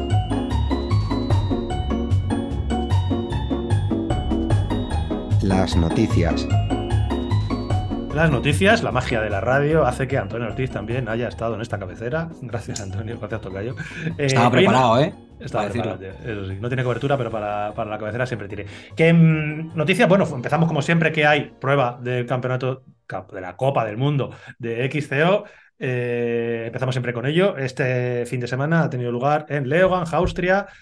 Un sitio espectacular, un circuito que a priori, eso me hace siempre muchas gracias, es un circuito de los feos, de los que no es, es una pista de esquí. que no- vamos, no joda. sí, un circuito para, eh, yo para escaladores, ¿eh? Un circuito para, Sí. para bici rígida, ¿eh? No, yo es que eso, es que ese temilla le vamos a hablar. Porque No, háblalo. yo lo siento, pero yo me niego a asumir que eso se hace en rígida, tío. Es que me está viendo, mira que lo estuvimos viendo ayer en el viaje, ¿vale? Pero ahora me he estado viendo los vídeos de, de Coloma, que es actualidad siempre, y, y la he subido. Escúchame. Vaya eh, barranco, ¿eh? Hay tres barrancos ahí, tío, que es, como el, que es como el de la SEL esa, ¿sabes? Sí. La senda esta que quitaron. O sea, Con, ra- con raíces. claro. Y, y se tiran ahí con, con la rígida, tío, como si Con no hubiera mañana. Que, está ahí, que está ahí a 30 metros el, el donde tienen que caer. Madre. Es, es, Además, una cosa buena que hacen eh, en Eurosport, Player o GCN, o lo que lo está retransmitiendo, yo lo veo en el Player, ya lo dije la semana pasada, el rollo del dron FPV está chulo, porque ayer tenían un dron que se iba metiendo por detrás de los corredores en la zona Claro. complicada y parecía una iba y parecía una bici, porque iba a la misma altura de los estos. Y hostia, tío, se ven las trazadas por donde se tiran y, y da, da cosita. Y otra vez, teniendo en cuenta que es la mitad, realmente lo que se ve es la mitad de lo que hay. O sea que eso, ojito. Sí, yo creo que marcan mucho la diferencia o hay muy pocos circuitos de rígida, pero yo creo que si lo eligen es porque es en bajada. O sea que cuando hay raíces eh, en zonas pedaleables, Sí. ahí la probabilidad de elegir rígida es menor. O sea Sí, que, siempre, siempre pensamos que la doble es para bajar, Ah, pero en, No, no, en no. este caso en XCO muchas Sí. veces eh, la Sí, yo- elección la marca Sin duda, eso, sin, la- duda, sin duda la elección de rígida es porque el circuito es súper duro hacia arriba. Tiene Claro. una- igual que tiene esas pendientes para abajo, claro, lo tiene para arriba. Y no Hay era súper técnico para arriba. Claro, hay varias, Y no es varias técnico subidas. para arriba. Eso es, hay varias es. subidas fuertes y, y- y ellas, esas subidas, no son técnicas. Entonces, al final ahí con la rígida. Y al final sí, ellos tienen una, una habilidad y unas manos para luego tirarse por ahí que, Que les da igual. que obviamente, obviamente yo con la. Es que. La, la de mm, enduro. La de no enduro me y tiro por- la de no. Y mira, es que lo que ha dicho Charlie es muy, es muy interesante. Esto ya casi forma parte del material, pero es eso, es realmente la doble no es para o sea, no es que no sea para bajar, que donde marca Nah. muchas diferencias en subidas rotas. Lo hemos dicho ya un millón de veces, pero donde te das cuenta Esa gente está muy equivocada. sí. es cuando tienes una subida rota. Y, y ayer yo me fijaba, por ejemplo, en Ondrichin, que Ondrichin es del equipo, bueno, va, va con una Mondraker F Podium, que es una bicicleta sensible, podemos decir así, una de las Sí. bicicletas sensibles, vi- pivote virtual, una bicicleta blandita. Y yo te lo juro, viendo las había repeticiones a cámara lenta muy chulas en la zona de bajada con las raíces. Si lo podéis ver, os recomiendo que las veáis. Yo creo que iba bloqueado, te lo juro, en las bajadas. O se le olvidaba o iba bloqueado. De verdad. Sea, iba, iba pegando unos leñazos con la rueda y esa- eso, eso, no, eso, eso no se movía para ningún lado. Digo, yo creo que es que le daba igual. Iba con la F Podium y podía haber ido con la que fuera. Pero bueno, me- merece la pena. Eh, clasificación. Chicas, de manera muy rapidito. Eh, pasamos del short track, ganó la Lecomte en el short track, que parecía que era un circuito muy de Lona Lecomte, porque es ligerita y muy escaladora. Y eh, la sorpresa, o no tan sorpresa, es que eh, en la prueba fue un recital, una exhibición eh, Ganó- de principio a fin. No, ganó. Eh, Ah, sí, ganó Paulín. Sí, el sí, sí, sí. El- ganó Paulín, sí, sí, sí. Que, que, mm, el recital lo dio eh, Puck Peterse, Puck Peterse en, en la carrera, de principio a fin. Creo que y estaba todavía líder de, de la Copa del Mundo y fue un recital de salida. O sea, fue ella sola. Y detrás, como siempre, grupitos de varias corredoras. eh, a destacar la remontada de Mona Mitterwalner, que corría en casa. Y al final, final- finalizaron, creo que primero fue Puk Peterse, Mona Mitterwalner fue segunda, eh, Laura Stiger de Specialized fue tercera para completar ese podium clásico y ya para el podium ese de 5, Jenny Risbets, que a mí siempre me, alegra que esté ahí en el, en el podium, y Loana, que al final también fue un poquito de menos a más, hizo quinta. Eso en chicas, en chicos, otra carrera que vuelve a ser muy interesante. Otra vez, una carrera con bastantes alternativas con, ostras, no sé si un nombre propio o dos nombres propios o tres nombres propios. Yo diría casi tres nombres propios, tío. Para mí, el, el nombre más propio de todos no es el que ganó. Fue Lucas Schwarbauer. A mí, oye, la semana pasada le dijimos, Lucas Schwarbauer eh, tiene sus 20 minutitos, él pone ahí, enseña su, su Canyon Collective Maillot y su bicicleta y luego se va de vacaciones. De- evidentemente debe ser oyente del podcast. Y dijo, aquí están mis huevos, voy a hacer una hora y veinte.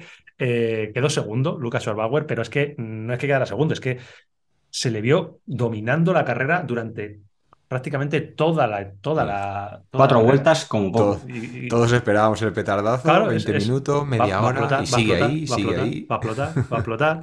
Y, y no, no explotó. De hecho, no explotó. Realmente ganó, finalmente, bueno, por, por la clasificación final fue Lars Foster del Thomas Faxon primero, Lucas Schwarbauer segundo, Ondrej Chin, que hizo un carrerón tercero, Alan Haderley cuarto y quinto, Matías Flukiger para completar ese, ese podium.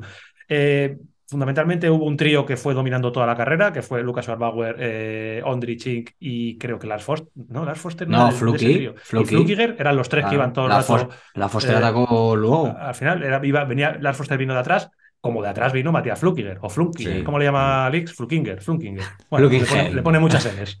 Flukinger, le pone muchas Ns. Bueno, Flukiger salió a- muy atrás, no sé si llegó a ir el 50 o algo así. O sea, es una locura lo que hizo Flukiger, porque eh, llegó a ir el 40 y tantos, el 50 y tantos, y en una vuelta eh, consiguió enganchar ese grupo de 7, 8 que iban en cabeza. Eh, y se le veía como muy La, fuerte. la pasada esa que metió con fue el, de- con el La subida de la pista de. Liz, que Eso se, no se levantó abre, abre a la izquierda y pasa a tres, ahí como si no hubiese, como, Claro, claro. como si fuesen parados. Van en fila y adelanta a, tre- a tres de estos bichos, les adelanta eh, en un apretón. La verdad es que parecía que iba a ganar con la gorra. O sea, en ese momento en el que llega, eh, Mm. parecía que iba a ganar con la gorra, pegó otro par de palos, al final se quedaron solos eh, Schwarbauer, Chink y Flukiger. Flukiger parecía el más fuerte, hasta que de repente pues, Flukiger tuvo un poco de, ahí, un poco de mala fortuna. Eh, pincha eh, la rueda, al pinchar la rueda, evidentemente eh, y Chink eh, se le van. Cambia la rueda porque no le pilló del todo mal en la técnica. Sí, perdió le pilló cerca de la zona sí, técnica. 35, 40 segundos sí que se le fueron, le enganchan por detrás eh, Haderley, Braidot, creo que iba Tomás Griot y, y su compañero Lars Foster. Mm. Y Lars Foster, cuando vio, yo creo que cuando vio que el compañero le había dejado, dice, hostia, voy a apretar. Apretó Lars Foster desde ese grupo de atrás, enganchó a Chink y a, y a Schwarbauer y, y, Y les arranca. y les arranca. Bastante superioridad, se le vio a- o sea, mucha facilidad. Les, en- les enganchó, se fue. Y bueno, victoria para Lars Foster y Schwarbauer que llegó llorando de alegría, se puso con su chica a llorar porque, claro, eh, fue un, un evento, claro. Claro, porque yo creo que, creo que él lo hace siempre porque él sabe que lo tiene en las piernas. Lo que Claro. pasa es que nunca le sale. No le sale. Entonces por eso lo, in- lo intenta el domingo tras domingo ahí a salir. Y dice, si yo tengo mi hora y media a tope y, Y le salió. hoy, y hoy le ha salido. Estaba muy contento. Le vi más, le vi, no sé, yo creo que estoy condicionado por el carrerón que hizo, pero le vi menos corpulento, menos. ¿Te das cuenta que no le llama ¿Sí? Schwarzenegger hoy? Lo llama, porque ya, claro, le vi como menos corpulento. Claro, me parece complicado que, pero incluso la carrera anterior le, le vi, no sé, no sé. Eh. Schwarzbauer. Schwarz- Schwarzenbauer. Sí.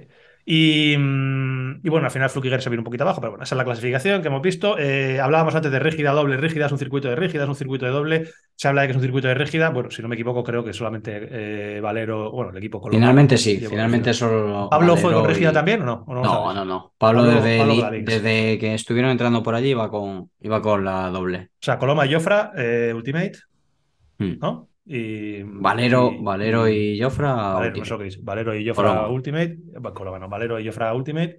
Y con la Links, eh, Pablo. No tengo las posiciones aquí de Sí, Pablo y de Jofra. Vale, Valero. Valero el 13 Parece bien. y que fue, tan, fue ahí a ritmo, no pudo hacer la remontada habitual, pero, Porque no falló man- ninguno. pero mantuvo el ritmo. Claro, o sea que- Fue manteniendo el ritmo, pero normalmente a él le va- los de adelante van, van cayendo de vez en cuando. Como esta Pero bueno, sí ya, no- no ya, ya adela- adelantó posiciones que estaba rodando todo ahí al principio en el 27, iba jalando al Sí. 25, 23, se mantuvo ahí en el top 20 y del Sí, top pero- de- pero 20 ya luego consiguió a- escalar ahí al, al 13, así que bueno, ni tan mal. Buena carrera. Y Jofra hizo el 40. eh, David Campos, eh, verdad, David, que no 53. Y Pablo Rodríguez, el 55. A seguir, a seguir trabajando, que no, que no, se, es que no, que no se regalan los top 20 ¿eh? en la Copa del Mundo. Sí. Jofra estuvo muy bien Sí, la mitad de bien, carrera, salió no sé si bien, le pasaría salió- algo. Salió con Valero y Sí. por lo que No le perdí la rueda a Valero, ¿eh? Yo creo que llegó, vio al, al jefe de filas y dijo, Aquí me esta engancho. rueda es la que yo tengo que seguir. Aquí me engancho. Como. Fijaos cómo son las cosas. Estoy viendo aquí ahora a Vital Alvin, el 62. Fíjate. Que estuvo, estuvo peleando en el top 10 el otro día, ¿sabes? Y Pero que luego cayó yo- para, yo- cayó para atrás, pero. Dubó, que también hizo una primera parte de la carrera muy buena. Aquí no sé cómo quedó ayer, pero también se vino bastante abajo y el día anterior hizo el 40 o el 30 y tantos y el, el anterior hizo segundo. Entonces, lo que decíamos, exactamente lo que hablamos en el podcast Sí. anterior de eh, la tremenda igualdad que hay eh, en esta categoría de élite, que en cuanto aflojas una vuelta, di- 15 segundos, pasas de ir el 18 a ir el 42. Y eso debe ser un poco, hostia, muy estresante mentalmente para ellos. ¿eh? Sí, sí. Mm. es- Es decir, no, es que no puedo descansar nunca, tío. No al final, puedo descansar. bueno, ganan los más fuertes y los más regulares también. claro. Sí, sí, no, no. O sea, la- también fue la, la gran herramienta para ser número uno de Valero el año pasado en el ranking, es que fue increíblemente regular. Así que bueno, a ver si este año puede. Em, de más de XCO yo no tengo. En cuanto a noticias también importantes este fin de semana, pues esto no sé si meterlo en nuestras mierdas o noticias. Quebrantahuesos. Bueno, aquí en noticias, aquí en noticias. ¿Noticias? Es noticia. Bueno, lo contamos como noticia. En Hay una palabra, todo, hay, pero hay una palabra, hay una palabra que es tabú y que no puedes decir, te lo digo. Carrera. No, bueno, de esa no, otra, ¿vale? Tenemos una que no puede decir carrera y no puede decir ganar, o sea, ningún, Ah, no. ninguna no, forma no, del Valverde no ha ganado. verbal, Ha no. hecho el mejor tiempo de la Vale, que ten, ten cuidado, ten cuidado con esto, por favor. Perdón, el mejor perdón, tiempo sí, del, claro. del sábado y el mejor tiempo de la historia. De la historia de Récord. marcha cicloturista 38 de media, tío, que hizo. Qué vergüenza. ¿eh? 38 de O sea, a Charlie le entra la risa floja porque es que no. Es que es exagerado, tío. Es que no, no me- no me- no lo puedo concebir. Si, y si hubiese llevado un equipo eh, trabajando eh, para él, pues dice, bueno, vale, es que le han ido subiendo los puertos, pero que, Claro. que era Ah, llevaba- que medio eh, le tiraba. Se, se vio al inicio de, de la marcha cicloturista Muy bien. se vio, se vio ahí a la grupeta Bala, ¿sabes? Eh, Con la gente que entrena estaban, estaban ahí por en primera Así, fila. o sea, que eso. sí que yo, Pero sí bueno, que yo- que- sí yo- que llevo colegas para, para tirar un poco en el primer puerto, por lo menos. Bueno, a ver, yo creo que ya cuando eso pues ya se pondrían a tirar o algo, pero, pero bueno, comentaba, nos comentaba Víctor Jurado Bay que, que llegaron a pie de Mariblanc, que se enganchó, tuvo la suerte de engancharse ahí a, a la grupeta de Valverde, le dejaron a pie de Mariblanc con 40 de media. Y Víctor Bueno. se soltó en Somport. En el comienzo de Somport ya se abrió un poco y cogió su ritmo, pero en el inicio de Mariblanc iban a 40 de media, tío.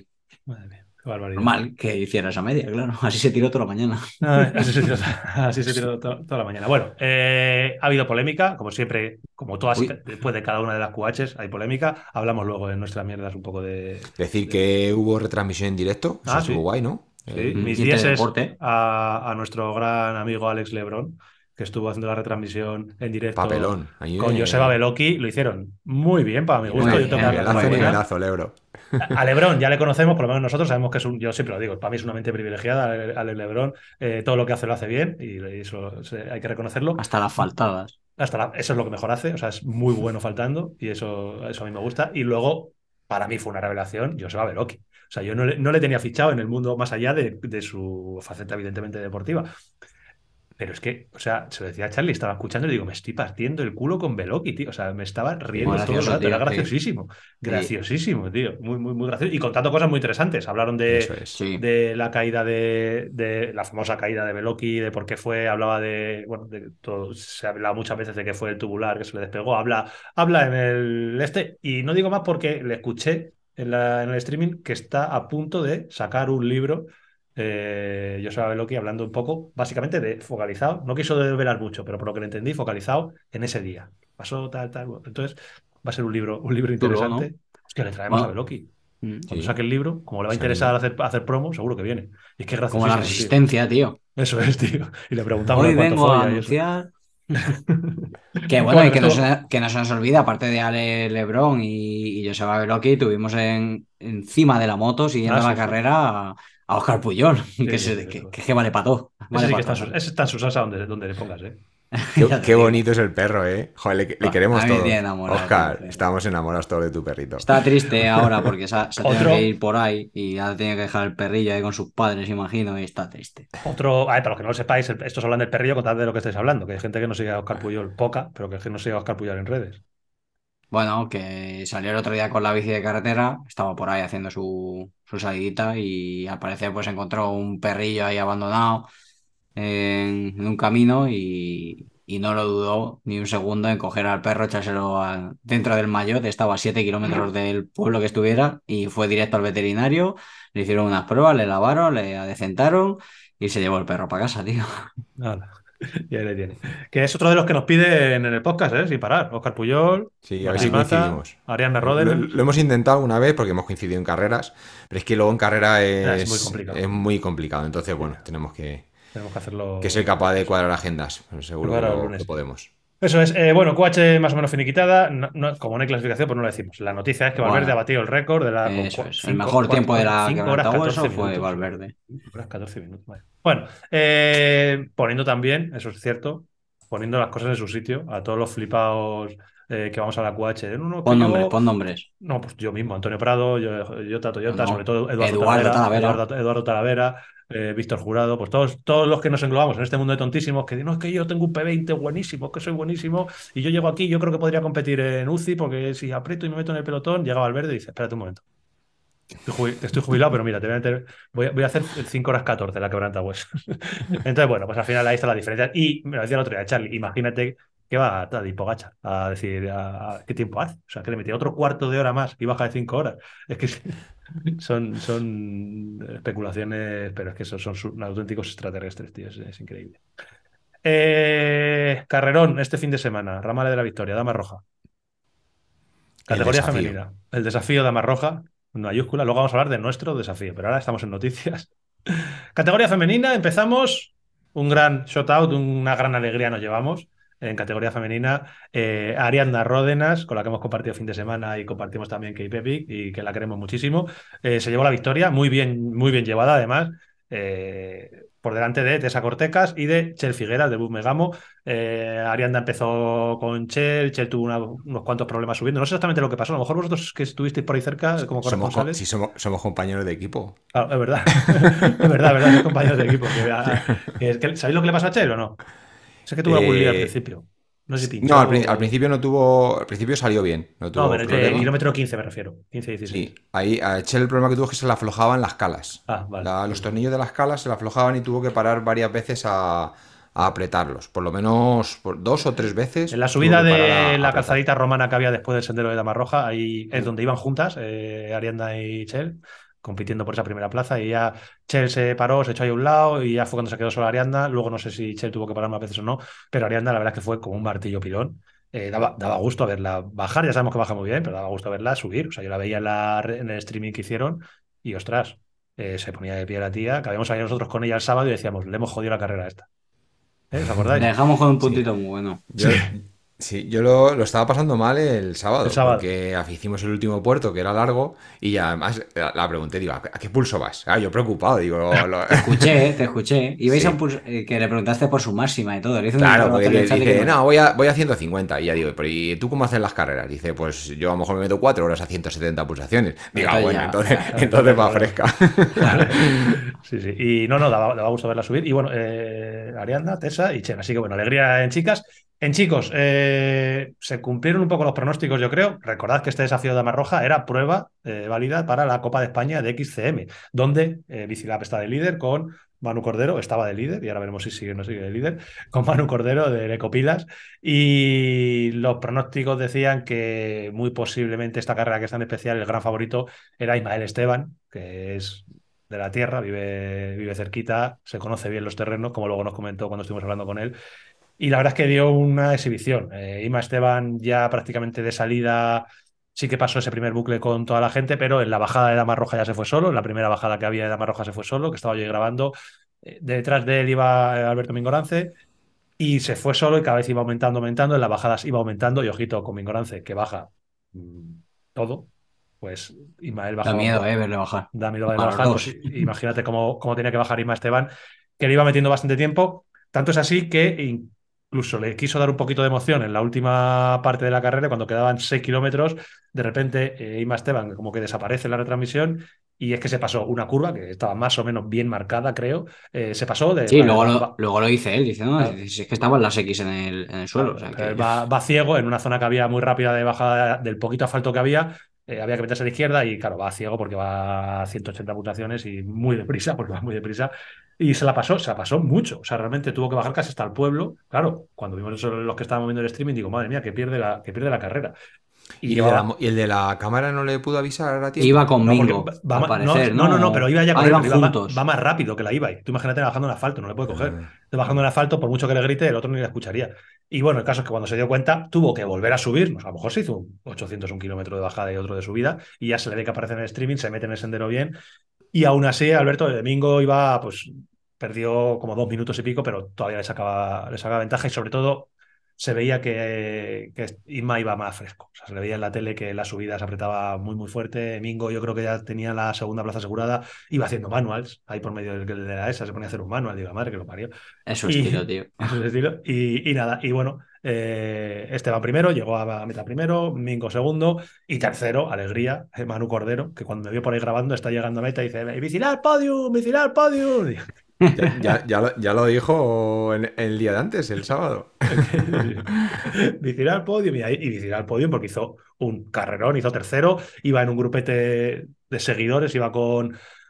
Con Marcos García, con, Nacho, Nacho Pérez, y no sé si iba con. Alejo estaba también por ahí. Ah. Lobato, Lobato.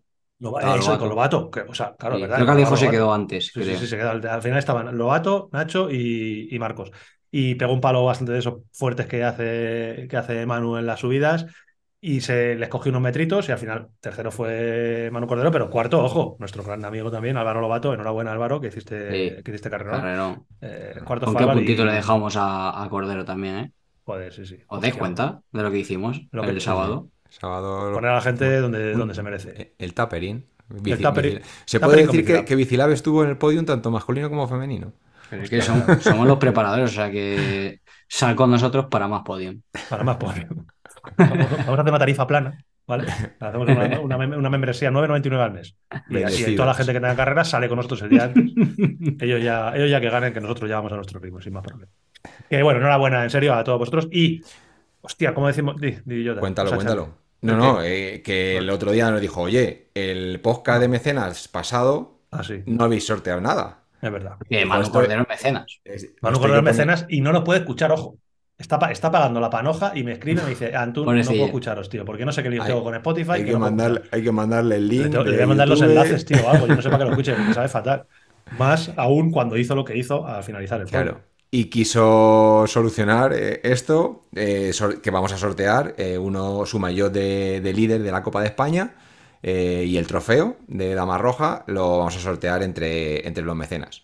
Adiós, Así que- la vas a acabar. Se, quitó el mayo que le acababan de dar de campeón, bueno, de campeón, de líder de la Copa de España. Y es un mayo chulo de tener, ¿eh? Es un mayo que eso no lo, no lo tiene cualquiera y nos lo dio. Pues es que es un tío. Es que es de verdad, ¿eh? Da gusto, da gusto, fuera de coña, estar, estar con él y compartir un rato, porque de verdad él lo dice. Dice, soy un tontísimo más, pero es que, es, un es que lo siente, a que lo siente cuando estás con el que es tontísimo. Sí. O sea, no yo no tengo la sensación de estar con Uno un tío que- Claro, uno de Noy, es uno de Noy. Yo, yo estoy con él y, y a veces lo pienso, digo, yo es que creo que, yo creo que si, que si le aprieto aquí, o sea, se te olvida, ¿sabes? Se te olvida que es, que es Manu Cordero. Y digo, yo aquí en esta subida, si le aprieto un poquito, yo creo que le tenso. Luego no, pero. Pero, pero él entra. Cuando tú Él- piensas, él, él entra y no, no porque, es puede. tonti- porque es tontísimo. Ay, señor. Bueno, man, un abrazo y muchas gracias por el mayor. Lo vamos a sortear en el próximo podcast para mecenas. Tú no lo vas a escuchar, man, pero te, te- te lo comentaremos. Y bueno, estas son más o menos las noticias que tenemos. Ahora vamos a hablar nosotros más en profundidad de Dama Roja, en uno de los melones que tenemos que abrir. En la siguiente sección, pues la favorita, uno, una de las favoritas de la audiencia. Nuestra mierda.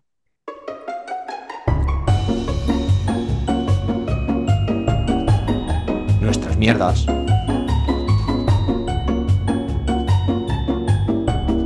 Nuestras mierdas. Ahí está, Antonio también ha entrado en esta cabecera y con Antonio teníamos que abrir eh, la sección de nuestras mierdas. Antonio Sí, Ortiz lo ha comentado antes.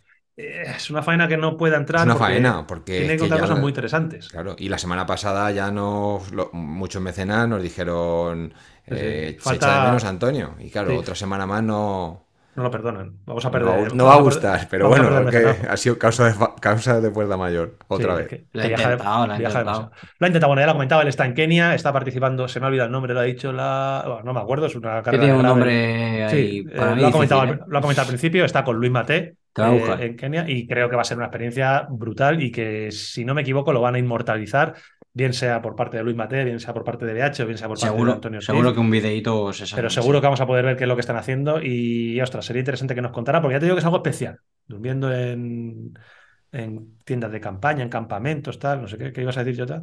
Nada, el nombre de, Ah. la, de la carrera, para que no se queden con, con la duda, se llama Migration Gravel Race. Ah, sí, la Migration Gravel Race, eso es, Kenia, y debe ser Ya una cosa... estamos con las pronunciaciones, tío. No, está bastante bien. El otro día se reía, se reía Manu Cordero y dice, qué cabrón. Dice, ¿cómo te aprieta este, eh? Digo, ¿Cómo te ya lo aprieta? aprieto yo en carrera. No te. Cada uno tiene que apretar donde sabe dónde están sus puntos fuertes, tío. Y los puntos débiles del, del rival.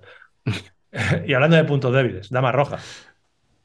Bueno, punto débil depende para quién. No, no, para mí. Ahí está el debate, ¿no? A ver, eh, hay un, hay Claro. un. Hablábamos de melones. Hay un melón con lo de la QH, que a lo mejor lo tocamos ahora, depende de lo largo que se nos haga Dama Roja. Y si no, dejamos el melón de la QH para el próximo podcast y, y traemos a Talavera que nos, que nos despiece ese melón de las competiciones. A lo mejor lo tocamos hoy, no, no te digo nada.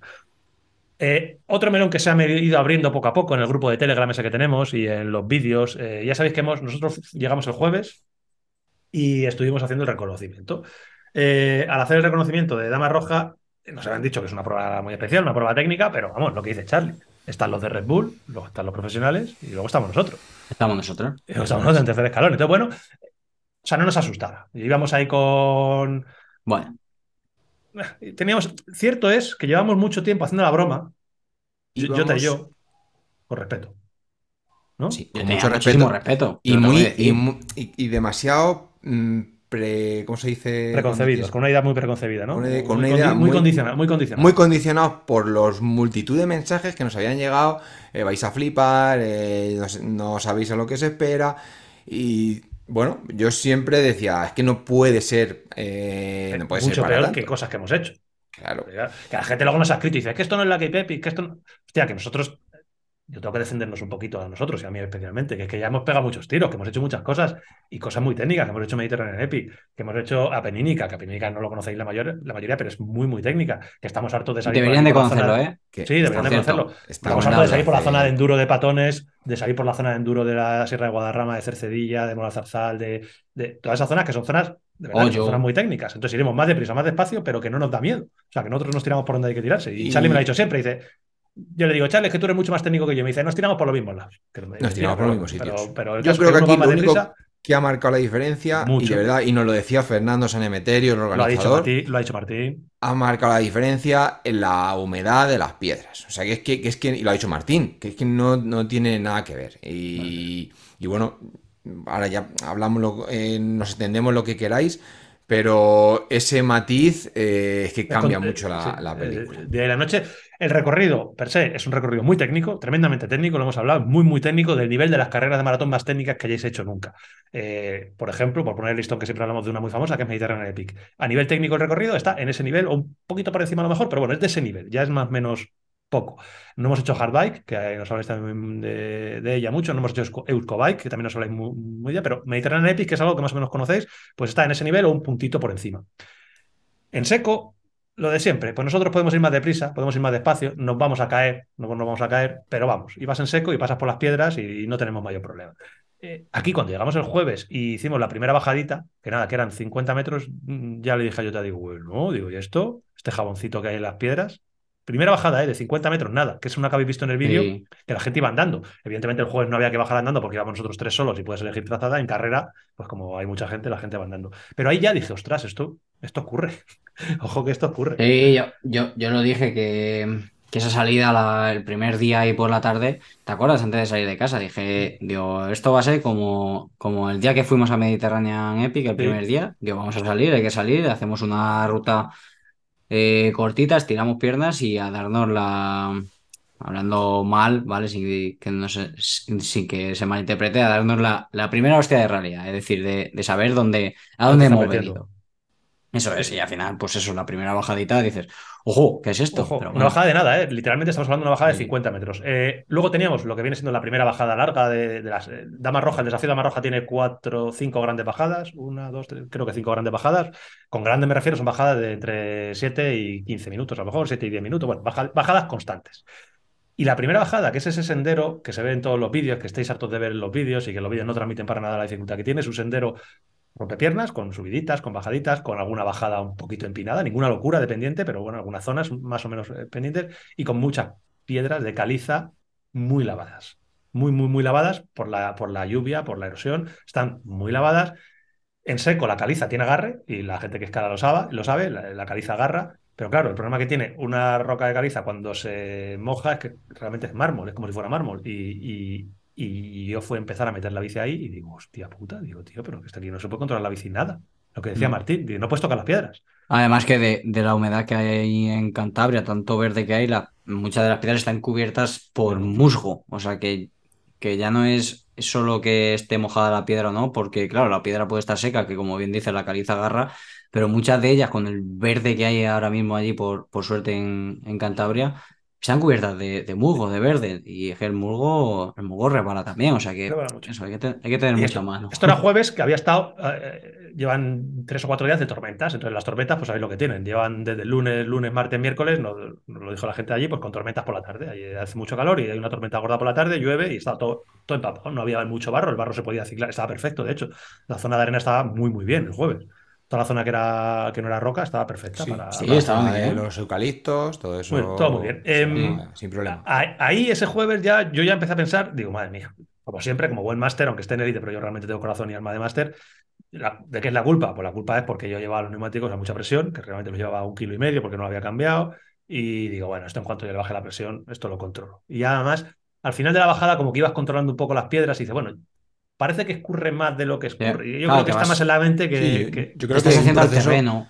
Hay un proceso de aprendizaje. Eso es. Eh, Sí, yo claro, lo, co- claro. lo comparo igual que cuando la primera vez que te pones unos patines sobre hielo, la primera vez que te pones unos esquís, eh, pues tú eh, tienes que aprender a controlar eso. Nosotros sabemos montar en bici y hemos hecho muchos kilómetros en bici, pero también sabemos que las zonas técnicas hay que aprender a pasarlas, hay que aprender, pues esto es algo nuevo, a lo que no estamos habituados y entiendo que también se puede mejorar. O sea que, si No, no, nosotros viviésemos allí y la gente que vive allí que dice, no, es que esto es lo que nosotros estamos acostumbrados día tras día, pues al final aprenden a, a leer eh, la piedra, aprenden ¿Cómo se comporta? a, a- a- a- a cómo se va a deslizar la bici en la piedra. O sea que bueno, que, que entiendo que eso es un proceso de aprendizaje, pero para los que venimos de secano, entre comillas, por muy eh, zonas técnicas, escalones, porque, porque escalones grandes realmente no había. O sea que, que tú vas a otras bajadas que son, pueden ser hasta- pueden parecer mucho más, más heavy. O sea que en Mm. cuanto a escalones, pedrolos y, y- y roderas. Pero ese punto de, pues es una cosa que hay que aprender. Yo estoy de acuerdo, al final, eh, como hablábamos antes con lo de Colina Triste, eh, con Martín, es, eh, hay muchas, hay muchas, o sea, la técnica en el MTB no es solo una, hay mucho, para mí, hay mucho tipo de técnica, ¿vale? Igual que hablábamos de que, de que, perdón, de que Cape Epic no es técnica, no es técnica a lo que estamos habituados, pero eh, es, es técnica sí, porque tienes que, es otro tipo de técnica porque tienes Eso que es. saber manejar la bici en esas situaciones. Entonces, luego hay una técnica que es como Mediterranean Epic, que es súper, súper técnica, pero al final es, es un tipo de técnica. Y esto es, mm, para mí, más técnico que Mediterranean Epic, pero a lo mejor para ellos que están habituados a eso y tienen ese, proceso de aprendizaje, están acostumbrados a deslizarse por la piedra, pues lo, lo ven igual de técnico, porque al final no hay tantos escalones como a lo mejor puede haber en Mediterranean Epic, pero es que en Mediterranean Epic te, te corre la bici, no se atasca, entonces es, bueno, es otro tipo que se te puede dar mejor o Puedes peor. apoyar la bici, tío. Puedes apoyar la bici y, y con confianza de que vas, Claro. vas a tirarte. Y, en- y entonces ahí mm, yo creo que el debate, que es lo que el melón que, que vamos a abrir, está en hasta dónde puede llegar cada uno disfrutando. ¿Vale? Que al final todos los que estamos aquí estamos para disfrutar. Claro, Martín eh, nos acaba de decir que, la- que se lo pasó teta, que gozó muchísimo, lo dice en su vídeo. Arianna lo mismo. Eh, Manu, que estuvimos con él, pues por lo menos nos hizo ver que, hostia, que esto está, está juguetón, pero estuvo ahí el tercero, o sea que fue como un tiro. Eh, y luego ya estamos nosotros, ¿vale? Entonces, ahí ya es donde tenemos que ver que, lo que podemos pasarlo, evidentemente, estuvimos entrenando el jueves, el viernes, el sábado, podemos pasar por esas zonas, pero tenemos que ver cuánto disfrutamos pasando esas zonas, que es un es poco quizá el, el debate. Esa es la clave de todo. Eh, eh, la historia es esa. El jueves hicimos esto, el viernes volvimos a reconocerlo y yo ahí fue donde ya me di cuenta, en la segunda bajada larga, me di cuenta muy rápido, muy, muy, muy rápido, que, como dice Charlie, ¿lo puedo hacer? Claro que lo puedo hacer y lo puedo hacer. Me, ba- me bajo un ratito y bajo empujando la bici y luego en carrera pues lo haces y ya está. Pero me di cuenta que no iba, que no me lo iba a pasar bien en la carrera. Yo dije, yo esto no lo voy a disfrutar porque era así para abajo, pero las subidas que hicimos, que luego ya las quitaron debido al diluvio que cayó el sábado, eran igual, eran subidas por callejas llenas de barro que eran inciclables, pero no para nosotros, esas eran inciclables para todo el mundo, por eso las quitaron. Entonces, claro, yo, yo me iba a ver que no iba, que no iba a disfrutar mucho en un recorrido que a priori me flipaba. O sea, yo lo que estaba viendo era Está flipante. guapísimo, o sea que es que la- en la carrera está guapísimo. Guapísimo. Y antes del melón, yo sí que quiero, y, y hay que, hay que destacarlo, mm, felicitar a la organización, de verdad. O sea, eh, Sí. eh, tienen Y un hay- recorrido brutal.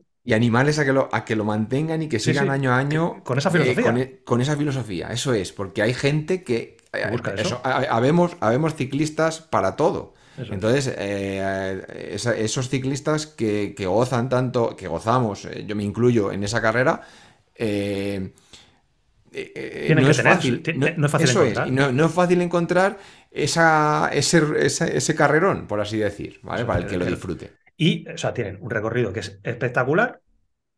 Hay que saber. Y por eso hemos hecho nuestro vídeo tan, tan claro. Porque yo quiero poner eh, a toda la gente que vea los vídeos que sepa más o menos lo que hay. Ahora, voy por ahí. Eh, pero hay que felicitar por el recorrido que tienen, por el marcaje de la carrera, que era increíble. O sea, había cintas. Cada 20 metros, cintas de los árboles, cintas, cintas, cintas, cintas. Las zonas complicadas en el suelo, tipo tocones, Todo, tipo todo. piedras, estaban pintadas con spray para que las vieras y no reventaran la rueda, flechas. eh, o sea, realmente un espectáculo. Tuvieron y lo destacamos también en el vídeo, muchos problemas, evidentemente, porque el sábado cayó tres tormentas espectaculares, o sea, cayó muchos litros de agua y tuvieron esa capacidad de reacción que no es fácil en una carrera tan técnica como esta, que lo más fácil es, dicen, pues está tan mal, eh, lo que no podemos es jugar, la que se nos caigan aquí 20 tíos y nos quedemos en ambulancias y, la liemos parda. Entonces, eh, lo más fácil es, quitamos las bajadas y le damos una vuelta a esto por el carril bici y claro, eso mata a la dama roja, porque no es lo que la gente busca ni lo que la gente está acostumbrada. Y supieron hacerlo de tal manera que, claro, yo no la hice, entonces, no sé vosotros que lo visteis de dentro, pero creo que, por lo que me habéis dicho, la esencia estaba ahí. Sí, al final eh, lo primero, tener esa capacidad de, saber rectificar a, tiempo y tenerlo pensado, eso es, eso es un 10 porque hay, hay, otras, hay otros muchos sitios que, que no, o no llegan a tiempo o no, o no toman la decisión de no rectificarla y al final acaba siendo, hablando claro, es un poco coñazo, ¿vale? El rectificarlo, porque al final se queda descafeinada la prueba o le quita la esencia, pero... Claro, eh, sin miedo a perder esa esencia, lo rectificaron y lograron, como bien dices, no perder la filosofía, la esencia, ese tipo de prueba al que, al que habíamos ido. Y zumbaros cuatro horas y pico de mountain bike. Exacto, y al final, aunque quitaran lo que quitaron, eh, luego, por ejemplo, abrieron esa misma tarde, esa senda estaría abierta, pero estaría mala, estaría de con maleza y eso, dejaron una senda limpia de, lo que es planta, de plantación y eso, porque luego piedras ahí como hay allí en todos lados. Eh, metieron una senda súper chula, una calleja ahí, estaba, estaba muy guay, o sea que salvaron ese, ese recorte espectacular, como tú bien dices, no metieron un carril bici y ahora ya está, pues a salir por aquí y fuera. No, meten una, una senda ahí chula que, te vas con muy buen sabor de boca y al final luego lo otro lo que te quitan, pues incluso ya luego en carrera, como también te quitan un par de subidas, hasta, hasta lo agradeces. Entonces, luego la esencia sigue estando porque, lo, mm, pues eso, si había cinco bajadones más luego otros dos, tres que no, no se cuentan, pero ahí están, pues en vez de cinco bajadones y esos dos y tres, al final se quedan en tres y medio y esos dos y tres que, que tienes, como bien decíamos en el vídeo, un, un pruebón de 58 kilómetros y 2.200 metros que, hay que hacerlos, hay que hacerlos. Y aparte del recorrido y del marcaje y de la capacidad de reacción, otra felicitación, porque un año más han vuelto a hacer un streaming que está Guay. evidente, a una altura mm. increíble para una carrera de este nivel. Estamos hablando de una carrera con menos de 200, con 200 inscritos. No estamos mm. hablando de, de, una locura. Y son capaces de hacer un streaming con dos, tres, cuatro bicicletas eléctricas siguiendo a la gente con un chat y con dos comentaristas que están hablando todo el rato de la prueba, siguiendo la prueba y con 300 personas conectadas que yo animo a todos los organizadores a que inviertan la mayor parte de sus recursos en este tipo de, eh, eh, medios. hay que decirlo porque con 200 inscritos a lo mejor no se puede costear algo así. Eh, yo sé que, porque nos lo dijo Fernando, pues les ha apoyado en este caso el gobierno de Cantabria y en ese aspecto. Y bueno, pues agradecer también pues todos los apoyos, sponsorizaciones, todo lo que se puedan conseguir en este sentido, al final es difundir la comarca, la belleza de Cantabria, y yo creo que es, un acierto. Y luego otra cosa también a comentar, que muchos seguro que, también lo, preguntan o tienen dudas, que al final a, todos nos gusta ir a una carrera que nos, que nos traten bien y tener dónde beber y dónde comer, y son los habituamientos. Yo eh, tengo que decir que hay muchos habituamientos, me pareció que había bastantes, había mm, no sé cuántos, pero porque de hecho salí sin mirar dónde había habituamientos, pero es que eh, mm, partiendo de esa base de que no había mirado dónde había habituamientos, eh, luego no lo eché de menos, porque yo veía como que había habituamientos mm, relativamente cada, cada dos por tres había un avituallamiento. Y tuve que parar, de hecho, dos veces a, rellenar agua porque la humedad ahí es, ya, ya sabemos todos que es, que es brutal y la, hay que hidratarse bien. Y paré a rellenar agua y no voy a decir que, que hay cosas extravagantes, pero hay lo necesario y hay varios puntos de habituallamiento, incluso en mitad del puerto, del último puerto de 10 kilómetros, en una curva y en mitad de la nada, de la montaña, se subieron con un todoterreno con garrafas de agua y te daban un vasito de agua sin tener tú que necesidad de, parar a coger agua ni nada. Y luego al llegar a meta, para mí es, está, me gusta porque me gusta que haya, que haya un perolo, ¿sabes? Que haya ahí, que, haya gente que cocine, porque eso es lo que no falla, ya sea, ya sea un perolo de, arroz, de pasta, de, yo qué sé, de las típicas patatas con carne, me da igual, lo que sea, pero un, perolo de, de comida cocinada, cocinada por ellos. En este caso teníamos ensalada de pasta, Había cervezas, había refrescos, había chucherías, había quesada, frutas, había quesada. había quesada muy típica de allí. Y encima yo me quedé con un gesto, hoy, hoy se lo contaba a la grupeta cuando hemos salido a echar el café. Yo me quedé con un gesto que, que mola y es que fui a coger la, la comida y la mujer que me sirvió la comida te lo servía en un tapercillo y me dijo, ¿así está bien? Digo, sí, dice, pero si quieres más, puedes coger otro plato. Yo no, digo, así, eh, digo, así está bien. Dice, vale, dice, ¿has traído, dice, ¿has traído acompañante? Qué buena. Y me lo preguntaba para al final darme un plato de comida a- con, Sí, sí, sí. pues en este caso, si vas con, con acompañante. Entonces, Eso no habi- no sé, son detalles, son detallitos que, que al final mola la organización, una prueba de, de este nivel, que, que eso ocurra así la, el club de pueblo, pues al final marca la diferencia, yo creo. Eso es. Dale, dale. ¿Qué hacemos? ¿Qué hacemos No. con estas carreras entonces? Claro, ahí la historia, que de- después de todo este jaboncito que hemos dado, hemos hablado de jaboncito, eh, ellos lo han hecho muy bien, eh, tienen un recorrido espectacular, como dice Charlie, el consejo de Charlie es, mm, si esto es lo que queréis, buscad esto y seguís con, la, em, con esta, Claro, es- eh, em, con ¿qué esta es idea.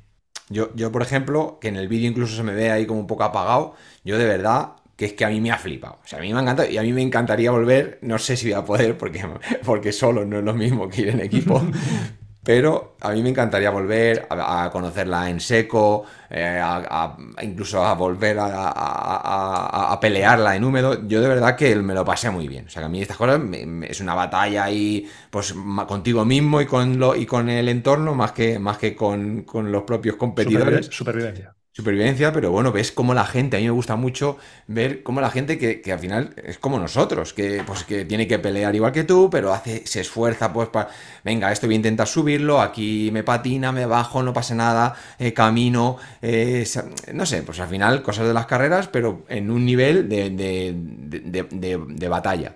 Eso lo, lo que hablábamos, lo tienes que disfrutar. A mí me gustó mucho, o sea que a mí realmente yo mm, me lo pasé muy bien y, y en- y entonces entiendo que hay, que hay gente que le gusta mucho. Pero, ¿cuántos somos? ¿Qué tiene que hacer una carrera historia, para... para, para atraer a tanta gente. La historia y lo más importante de todo esto, yo creo, es, yo por ejemplo, yo no, no, no, no voy a volver.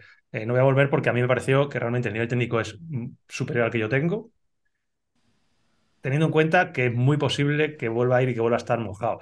Incluso en seco tiene un nivel muy alto, un nivel tan alto que puedo disfrutarlo en, en una salida con los amigos, pero en una carrera mm, se me iba a hacer bola, sé que se me iba a hacer bola, siendo muy consciente del nivel técnico que yo tengo.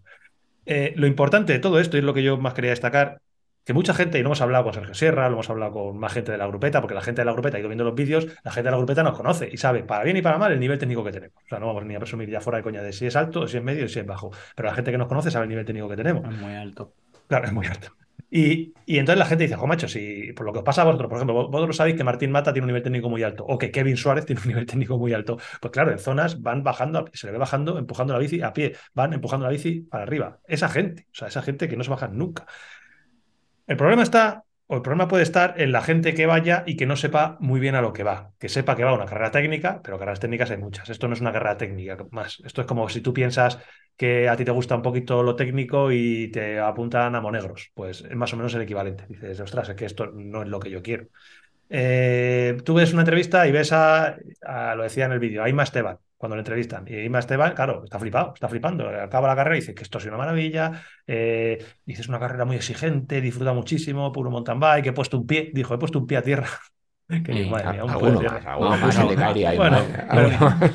He puesto un pie, claro, digo, "Jo, macho, digo, claro, eh, ves el vídeo de Martín Mata, eso es lo que quería decir a él, pero claro, no, tienes tiempo, ves el vídeo de Martín Mata y acaba, y yo estoy a punto de, dar la descripción otra vez, porque es una maravilla, eh, la bajada las he disfrutado muchísimo. Claro, ahí todos nosotros tenemos que ser conscientes de quién está siendo nuestro interlocutor, de quién está hablando. Está hablando Ismael Esteban, que es top mundial, o sea, top mundial y que encima es muy conocedor de la zona. Martín Mata es top de España. Eh, cuando hablas con esa gente, claro, entonces nosotros tenemos que, no sabéis el nivel técnico que tenemos y seguro que pensáis que somos unos paquetes, pero que sepáis que cuando vamos a las carreritas que vamos nosotros y a las ostras y a estas historias, pues no, no nos hacemos mal, no lo hacemos del todo mal. Y a mí personalmente me ha superado mucho. Entonces, eso, yo no le puedo recomendar a alguien con mi nivel técnico que se apunte a esta carrera. Salvo que quiera pelearla, lo que dice Chan. O sea, si eres un gladiador y tú quieres ir a Sí, pelearla, o no, o que sea sobre- un desafío para Y, ti, un y que disfrute, y que disfrute con ello. Porque yo, Bueno. yo creo que entre nosotros tres, los tres nos tiramos por los mismos sitios. Porque es que no, ni Bueno. vamos. Y ni vamos a dar el salto. Yo no voy a dar saltos volando, ni voy a. menos. que, ¿sabes cuál es la diferencia? Que en un escalón que yo me tiro desde que tengo la tija, por, por- por decir algo, ¿vale? Eh, no, yo me tiro y como si no, "Buah, aquí no ha pasado nada. Mm. Eh, Jota se tira y le pone un cosquilleíto eh, ahí en el estómago, pero dice, sí, Antun, se puede hacer. Y a lo mejor Antun dice. No me voy a tirar, porque me hice daño en la, clavi- en la clavícula y no me voy a tirar en el- en el- por este escalón. Que no quiere decir que no puedas. O sea, que es que tú le bajas Sí, sí, la- no, y, de hecho lo haces muchas veces. Claro, claro, Pero muchas a lo mejor yo, eh, la diferencia está en que yo me tiro y, y ¡ah, que me, me flipo, a Jota se le pone un poco de cosquillo por, por decir algo, ¿eh? que no Sí, te estoy diciendo. Y, y tú a lo mejor dices, uff, lo he pasado, ¿sabes? Entonces, esa diferencia, eh, y no quiere decir que sea siempre así. O sea, que sí, puede haber... cosas ya, las cosas más extremas para nosotros. O sea, Y diferentes situaciones, o sea, no quiere decir que yo siempre, a lo mejor en un sitio eh, me vaya siempre todo contento y en otro no. O sea, que es que puede cambiar, o sea, que Bueno, depende realmente, mucho sí, de. realmente, siempre, realmente siempre va contento, Jota. Bueno, pero, depende, puede depender hasta, hasta del, del momento y la situación. y, y eso, pues para que, que un poco es esa gente, yo quiero, quiero animar a esa gente que, que os gusta eso, eh, pasar ese, ese nervio en carrera, el que sabes que te vas a dar una voltereta y te vas a levantar y vas a pelear ahí como, como un gorrino en cochiquera y, y eso, y eso lo disfrutas, pues eh, está esa, Es un esa- esa desafío, carrera. es un desafío. Y- es tu carrera. No, lo que está claro es que al final, que, que aquí no es culpa de, por poner, que no hay que poner culpables, pero que parece como que la carrera no fuera, la culpa no la tiene la carrera, o sea, la culpa la tienen en, No, No hay eh, culpa, pues, realmente no hay eh, ninguna culpa. no eh, es que sea culpa, claro de lo sino, que hay. Sino que si te pusieras a, a hablar de culpas, la culpa la tiene en este caso quien se apunta ahí sin, sin saber a dónde va, pero no es de la carrera, o sea, la carrera tiene que seguir como está y al que le guste así, pues como, como dice Charlie, pues a volver y a los que no nos haya gustado, no por, no por la carrera que es un carrerón, sino porque al final no, no disfrutas, como dice Claro, no pasas como dice Antun, de, de que vas en carrera y, y- y, joder, que al final vas ahí en tanta tensión, ya no lo llegas a disfrutar, pues ya está, pues no es tu carrera y, Sí, y yo- ya está, y punto. Claro. Igual que a lo mejor para mí no es una, para mí no es una Orbea Monegro en mi carrera, porque no me gusta ir hecho, 100 no kilómetros hemos- de pista, de hecho, no por hemos ejemplo. ¿eh? Y es la más multitudinaria. Claro, Pues, pues ¿sabes Eso lo y que no ocurre? pensado ir. Entonces, Claro. que hay que saber cada uno. Juana, como dice nuestro gran amigo Juana, hay que saber dónde, dónde estás. Y Juana dice ¿Y dónde, se disfruta Apeninica, dónde se disfruta del mountain bike? Eso, Y- hizo esa y otra cosa. no volverá y sabe dónde está. Y ya está. Y él lo dice. Eh, A mí me encantaría ir con vosotros. Dice, pero yo no me apunto a eso porque eso no es para mí. Y punto. Claro, Ya está. Y hay Y carreras para todos. ciclistas, ciclistas somos todos. Eso que, que Y eso es mountain bike es todo. Eso también es importante. Lo, es puro importante, mountain bike. que, que también Eso, otro, otro tema ahí de- del puro MTB. Claro, que eso que se entienda. O sea, cuando hemos hablado de puro MTB, es verdad que. No, es que lo hemos del puro mucho. MTB. Eh, Lo hemos esto- usado eso mucho, es puro sí. MTB. Bueno, Es, es una expresión, yo creo que mal utilizada, quizá. está prostituida ¿no? esa presión. Sí, es un poco globalizamos ahí, puro MTB, no, el puro MTB, o sea, el MTB, para mí un señor maratón no tiene que tener, y me gusta el picor, o sea, no me, eh, como acabo de decir, no me gusta que una prueba sea un Orbeamo Negros, por ejemplo, ese, joder, ese tipo de pruebas, perdón por el Orbeamo Negros, pero ese tipo de pruebas de pista, tal, no sé qué, igual que está la Tarajara, que está, eh, etcétera. Entonces, para mí, un buen maratón, yo siempre lo he dicho, un buen maratón, eh, que es lo que hacemos, tiene que tener pista, con vistas guapas, que para eso hacemos MTV, para meternos por ahí en, en mitad de la montaña. Tiene que tener sendero, tiene que tener alguna trialera, Eso es. y por qué no un pateo, claro, que, Sí, que- sí. que no pasa nada por, por andar. No pasa nada. Entonces, para, para mí eso es el significado en realidad de, bueno, de, de un rutón MTV, pues al final tiene que tener, como bien dices, de, Claro, de el todo. peli- no hace el peligro- que sea piedras para, para ser El un peligro lo tienen las, la- las maratones de este estilo, que como digo son muy especiales porque casi lo que ha dicho Jota es la descripción que casi todos creo que podemos coincidir de un maratón perfecto, que tiene un poquito de todo. Hay Mm. carreras que tienen mucho de una cosa. Entonces, si esa cosa no es la Claro. que te gusta mucho, eh, se te va a atragantar. Yo lo tenía, de verdad, lo tenía muy claro. O sea, mi, mi ejemplo es que es muy sencillo. Yo en ningún momento pensé eh, en, hoy qué miedo me da esto, que es que me voy a caer y me voy a partir la clavícula. Eso no lo pienso nunca. Yo no pienso eh, a priori, cuando esté en la bici, en algún momento te vienen imágenes de una hostia cuando vas a 50 por hora, pero yo realmente no pienso nunca antes, "Jo, me voy a caer y me voy a romper la clavícula, entonces no voy a poder ir a trabajar, que soy autónomo y no sé. Eso no lo pienso porque si no, prácticamente no saldría nunca en bicicleta. Yo lo que tenía claro es que no me iba a divertir en la carrera, o sea, lo tenía clarísimo, porque iba a estar mucho rato a pie, iba a estar mucho rato a pie, porque la roca estaba tan mojada que iba a estar mucho rato a pie, bajando y subiendo, bajando y subiendo, me iba a montar, iba a volver a bajar, y a mí eso no, no me gusta, y hay gente que le gusta porque estás peleándolo y estás luchando contra, contra eso, y yo no tengo esa sensación de eh, las cosas hay que acabar, es un desafío, lo que ya llamamos siempre el espíritu de Valentín San Juan, de no, esto es un desafío y tengo que acabarlo y eh, no. Me ponen esta etapa en la etapa, o sea, este recorrido me lo ponen en la etapa 4 de la Cape Epic y lo hago. Claro que lo hago. Lo hago, ¿por qué? Porque ahí sí Para que tengo una- que salir. un largo, un, un largo objetivo muy puntual que sí que Claro. te supone el- eh, ese sacrificio. No lo hubiera disfrutado y hubiera acabado muy renegado, pero eh, habría salido y, y lo hubiera hecho. Sí, pero Aquí, hab- hubiese claro. disfrutado las tres anteriores Y y, la- las dos y las tres posteriores. Claro, Entonces, bueno, pues no, con una te buena importa. sabor de boca. Claro. Y, y básicamente es eso, o sea, que realmente lo, lo que decía Jota, que no hay más mountain bikers que otros, que suena muy flipa, no. que lo sepáis, los que habláis siempre de esto es puro mountain bike, o ahora ha, ha venido mucha gente del norte, con todos los respetos a todos los que, so- que, que venís. Es que esto, que sepáis que esto es lo que tenemos nosotros todos los días y salimos todos los días así. Permitidme que lo dude. O sea, permitirme que, a lo mejor en algún caso sí, ¿vale? En algún caso sí que solamente hacéis esto, pero realmente por mucho que vivas en el norte, o que vivas en el sur, o que vivas en el centro, hay de todo. Joder, Eh, este pasa, recorrido nos es pasa muy con los, técnico. Nos pasa con nuestros amiguetes que tenemos ahí en la sierra, por ejemplo, en Miraflores. O sea, Sí. ellos no salen todo el rato por la tiradera Claro, de, no- de no- Miraflores. No, no sabe, y realmente es un recorrido que es muy técnico, que nosotros, de verdad, perdonad que lo repitamos, que sabemos dónde, dónde estamos y sabemos el nivel que tiene la gente y sabemos que a esta carrera tú, bueno, si es que hay un factor, un número que es muy clave y es, han acabado 130 personas. Y, y no solamente es que hayan acabado 130 personas porque haya sido muy dura, es que había 205 inscritos. O sea, una carrera de, con el aliciente de ser Copa de España, que eso ya trae mucha gente que está participando en la Copa de España. Eh, es Copa de España, que tiene muy buena prensa, porque Dama Roja, al final, todos, to- casi todo el mundo hemos hablado siempre muy bien, porque es un recorrido brutal, que tiene un streaming, que va lo mejor de lo mejor, Está súper bien, claro. y tiene, do- tiene una muy buena organización, y tiene 200 inscritos. Entonces, claro, Mm. eh, realmente eso da que pensar.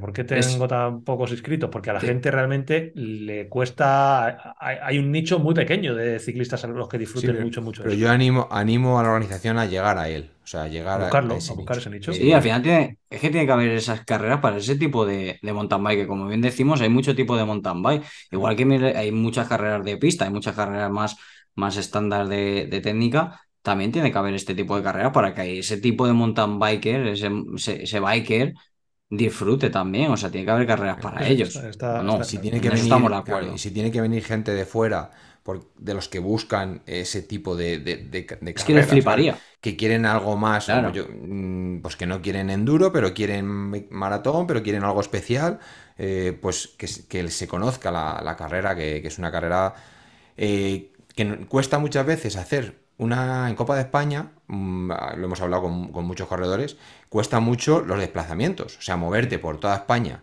para una Bien. carrera de un día, ¿vale? Claro, costearte eso, todo. eso cuesta Eso es. mucho, da muy, como mucha pereza, ¿vale? Entonces, también yo desde aquí transmitir que es la típica carrera que merece la pena para el que os, nos gusta eso, hacer un viaje eh, a posta para una carrera de un día, Sabiendo a dónde vas. Entonces, a lo mejor otras carreras dices, bueno, voy a correr allí ese maratón, que ni, no sé si me va a gustar, si no. Eh, pero aquí, mm, ten seguro que no te va a, a dejar indiferente ni te va a defraudar. No, no, desde luego. Lo que ha dicho Charlie, yo creo que así como con- conclusión, lo más importante de la Dama Roja es que sepas dónde te estás metiendo, que lo tengas ¿Dónde muy, vas, muy tío? claro. Sí, sí. Y que sepas dónde está tu listón. O sea, cuando escuches a la gente que te habla de Dama Roja, que seas capaz tú de ponerte en un listón con ellos. O sea, cuando te esté hablando yo, más o menos te pongas en mi listón y diga, vale, pues yo mm, tengo mucha más técnica que Antun o mucha menos técnica que Antun. Cuando hables con Ismael Esteban, que sepas dónde está Ismael Esteban. O sea, que, que porque Ismael Esteban esté hablando, no te creas que Ismael Esteban eh, es Antun. O sea, no tiene nada que ver. Cuando él dice que disfruta mucho y que y cuando yo le veía ayer bajando las piedras, digo, no sé cómo lo hace.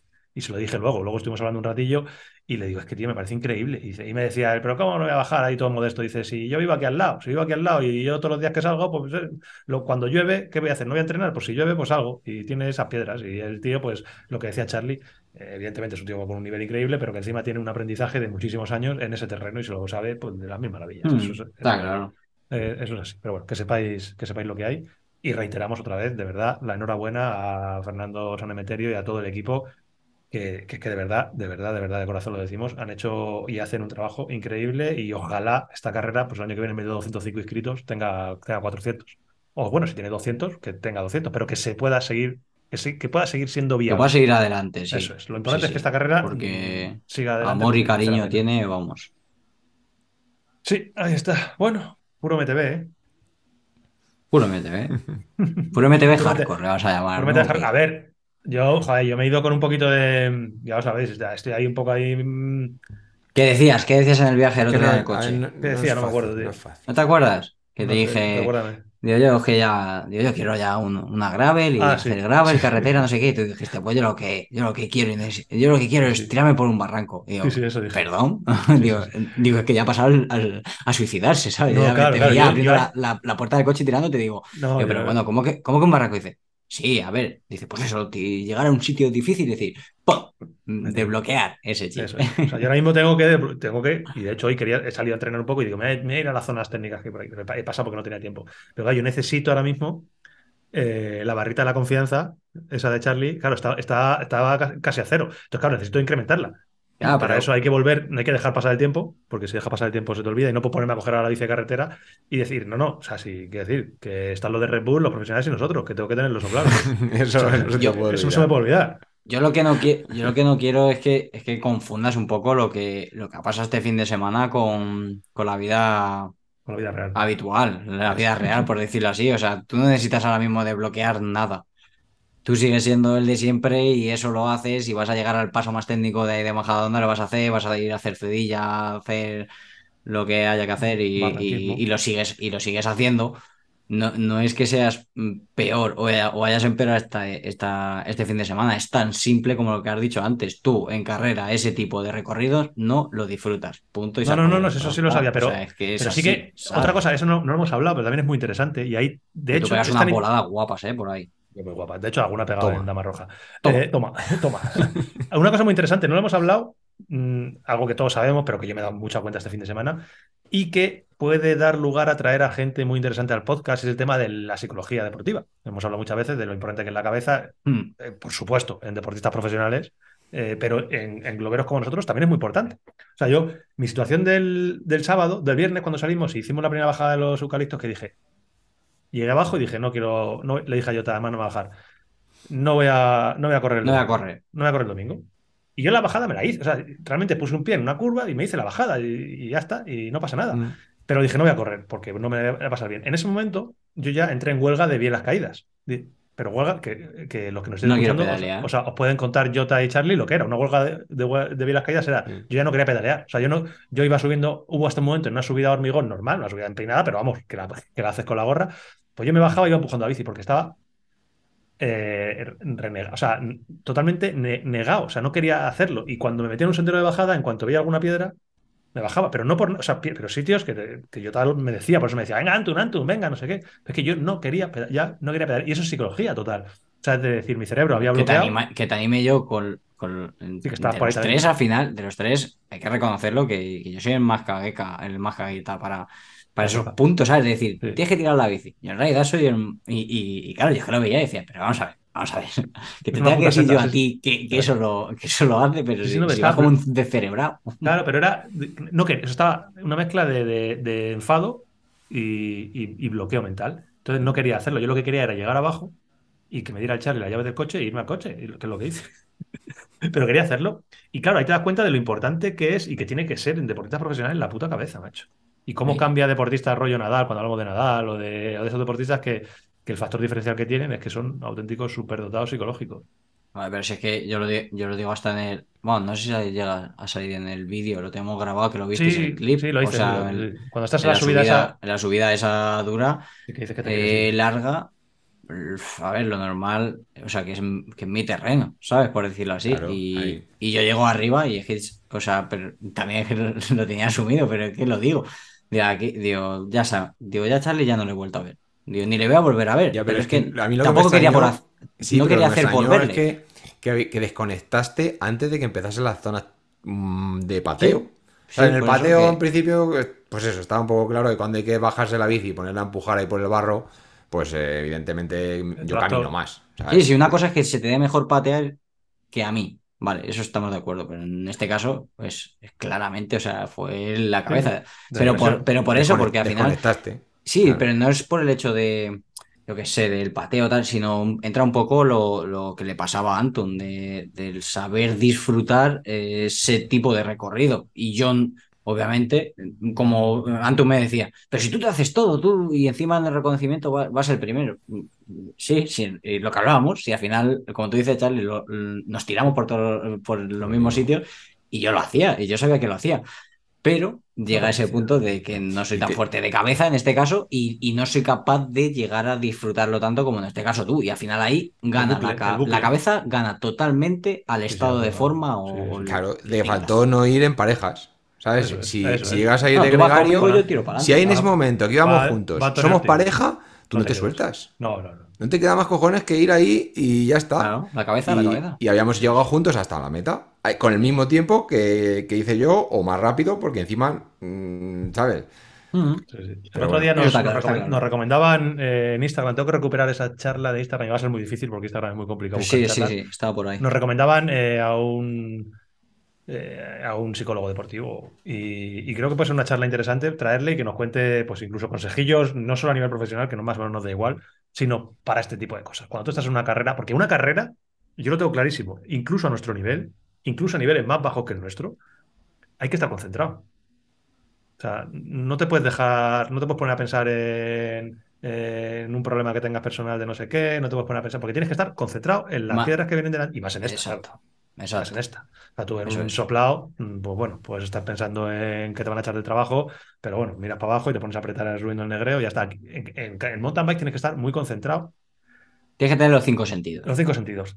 Tanto para el tema técnico como también, y aquí rectifico lo que acabo de decir, para el tema físico también, o sea, para apretar. Eso te iba, eso te iba a decir Sí, o un sea, poco, ¿eh? que con lo del soplado al final también. la técnica no, sí. la técnica no influye para nada sí, en el no, soplado. Y, Pero, y eso, y pero si ojo, tú échale, tienes que ir 10 a, horas al cerebro. si tienes, si tienes que ir apretando a 300, a tu límite de potencia o de, de- Claro. de- de fuerza, ese nivel de esfuerzo que te supone hacerlo requiere una concentración, porque si no Exacto. te deja llevar. O sea, en el momento en el que. Y eso pasa mucho en carreras de nuestro estilo, que desconectas, estás cansado, obviamente estamos cansados, pero desconectas un poco y, y de ir a X, pues vas a, a X medios Mm. porque, porque no estás concentrado.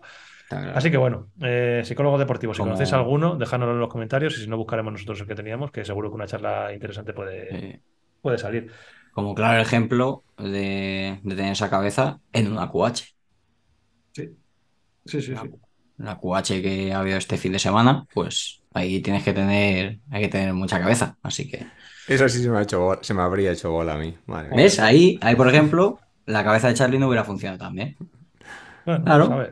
Es así. Yo le eché, de- me, eché- me, me dio, me dio mucha envidia a Víctor, que estuvo en la QH, Víctor Jurado Bikes, eh, Edu Talavera, porque claro, yo una vez que me vi el Paquete. viernes, cuando decidí, Edu, paquete, cuando decidí que no iba a correr el domingo, el viernes, claro, dijo, "Macho, estaba yo en la QH ahora, hubiera estado saliendo ahí con Víctor, tío, ahí a intentar reventar a Víctor, tío. Y hubiera sido muy, muy divertido, pero bueno, las decisiones que se toman al final no, no sabes lo que te vas a encontrar. Hemos echado, no nos vamos a quejar, hemos echado cuatro días de training camp Sí. muy, muy buenos. Y, y bueno, pues eso, que, que, que tengo que apuntar lo de la QH, carrera marcha, pero ¿Qué eso no, no lo podemos abrir ahora. No, Competición. ven, llevamos dos horas, tío. Mm. Una, una Nada. de QH, ¿no? QH. Bueno, Además, aquí estamos, aquí estamos en. ¿Cómo se dice? Estamos en ventaja. Porque En ventaja, ¿eh? un debate como de todos. aquí-. Mira, a ver, por poner en decimos- contexto, a ver. Como decimos nosotros lo que es. queremos. algo, todo- rápido, algo rápido algo. Soltamos algo rápido y no, no Algo va a haber réplica. Algo fresco. No, a lo mejor yo hago de polimalo, venga. Eh, en el grupo de Telegram, al cual os animo a todos a meteros, eh, hay un hilo, que no sé ahora mismo cuál es, en el cual se está hablando largo y tendido De carreras. ¿no? De De carreras. y marchas. La, la QH, eh, todos y cada uno de los años, independientemente de lo que haga, da igual lo que haga, como es una carrera tan gigante, eh, tiene una repercusión mediática brutal y tiene muchísimas críticas. O sea, da igual lo que haga la QH, es como cuando hace algo alguien muy grande, que da igual lo que haga, que va a tener muchísimas, Se muchísimas habla, críticas. se habla Se siempre. de- Este año, la gran crítica, bueno, esta, la, la hay casi siempre, viene por el tema, ha tenido más repercusión si cabe que otros años, porque lo que hemos comentado en noticias, Valverde ha ganado, ¿vale? Y decimos la palabra ganar, ha salido en todo lo- en el marca, en el AS, en todo lo, Valverde gana la QH, no sé quién gana, y ha ganado la QH, y gana, y gana. Y entra el debate de que la QH no es una carrera, que la QH es una marcha. Cicloturista. Ci- Una marcha cicloturista, no es ni una marcha ciclodeportiva que se lleva mucho en Francia, es una marcha cicloturista. Entonces, eh, hay un argumento muy manido ya por la gente que no le gusta esto, y es que no saben qué hace la gente yendo a una marcha a medírsela. No saben qué hace la gente yendo a una marcha y entrenando. No saben qué hace la gente yendo a una marcha y apretando en pelotón y apretando los puertos. Y es un debate que tienen ellos con un argumento muy sencillo. Es esto es una marcha, no podéis ir deprisa. Es una marcha, sí. Y el, y el argumento demoledor, que, que siempre acaba en el mismo embudo, es si quieres correr, apúntate una máster. Si quieres correr, apúntate una máster. Si quieres correr, apúntate una carrera máster. Es muy cansado, de verdad. O sea, que sepáis que Es que no es lo mismo. Es Claro, que eh, eh, eh, no hay una máster, o, hay muy pocas máster, una no hay carreras a las que pueda apuntarse cualquier eh, aficionado al ciclismo, como somos nosotros, que sea una carrera de 150 kilómetros, de 160 kilómetros, de 170 kilómetros con cuatro puertos. Eh, Circular. circular o Con lineal, lo que sea, da igual. espectaculares. Con vistas espectaculares hay muy pocas carreras. ¿Cuáles son las máster que hay? Ir al polígono de Benicassim a dar Claro. vueltas al polígono de 3 kilómetros, eh, estando a punto de estamparte en una rotonda cada vez que das la vuelta. Y ese es el 80% de las carreras máster. Luego hay algunas carreras máster que se salvan, y hay dos, tres, cuatro en España, como por ejemplo el Montenegro que tenemos aquí en Madrid, que bueno, que es un recorridito mm, más adecuado. ¿Qué ocurre? Que son carreras eh, muy elitistas. O sea, son carreras de, donde si se apuntan 100 personas, eh, 80 son pseudo profesionales, eh, las cuales es muy posible que en el kilómetro 15 ya no pueda seguir de la, de la carrera. Claro. Y aún así, no es una QH, ni es una Marmote, ni es una Gran Fondo eh, esa como se llama de Francia, que son una las carreras que en España, que en Francia y que en Italia nos gustan, porque en España, en Francia y en Italia somos del Tour de Francia y de las grandes vueltas. Y lo que hemos vivido desde pequeños son las etapas en las que tienes el Tourmalet, las que tienes el Obisque, las que tienes Alpe d'Huez y etapas de montaña. Y entonces, sentirte un ciclista profesional en una de esas marchas, pues esa es la que a la mayoría nos gusta. No nos gusta ir al polígono de- de- del que sea, el de Villanueva al Pardillo, por ejemplo, a, a dar vueltas al, al que es totalmente respetable, por supuesto. Sí, sí, no, Pero puedes ir, puedes ir a la marcha y subir tranquilo también, ¿por qué no? Eso a la Entonces, marcha. ahí, eh, lo, lo que a mí me cuesta mucho entender, y es por, por lo que no va a haber debate entre nosotros tres, ¿en dónde está el problema en que Edu Talavera vaya a exprimirse? Más rápido que yo. O en que yo vaya a exprimirme y que entrene durante el año para intentar bajar de 6 horas de la QH, si tú puedes ir tranquilamente parando en todos los habituamientos y llevándote un bocadillo de salchichón y hacer 11 horas. Hombre, por supuesto. Pero si es que... Que, que la marcha al ritmo del último, entonces, por esa regla de tres, ¿no? No. Porque me refiero para lo que dicen, el- no sé. no es que- ese que- problema.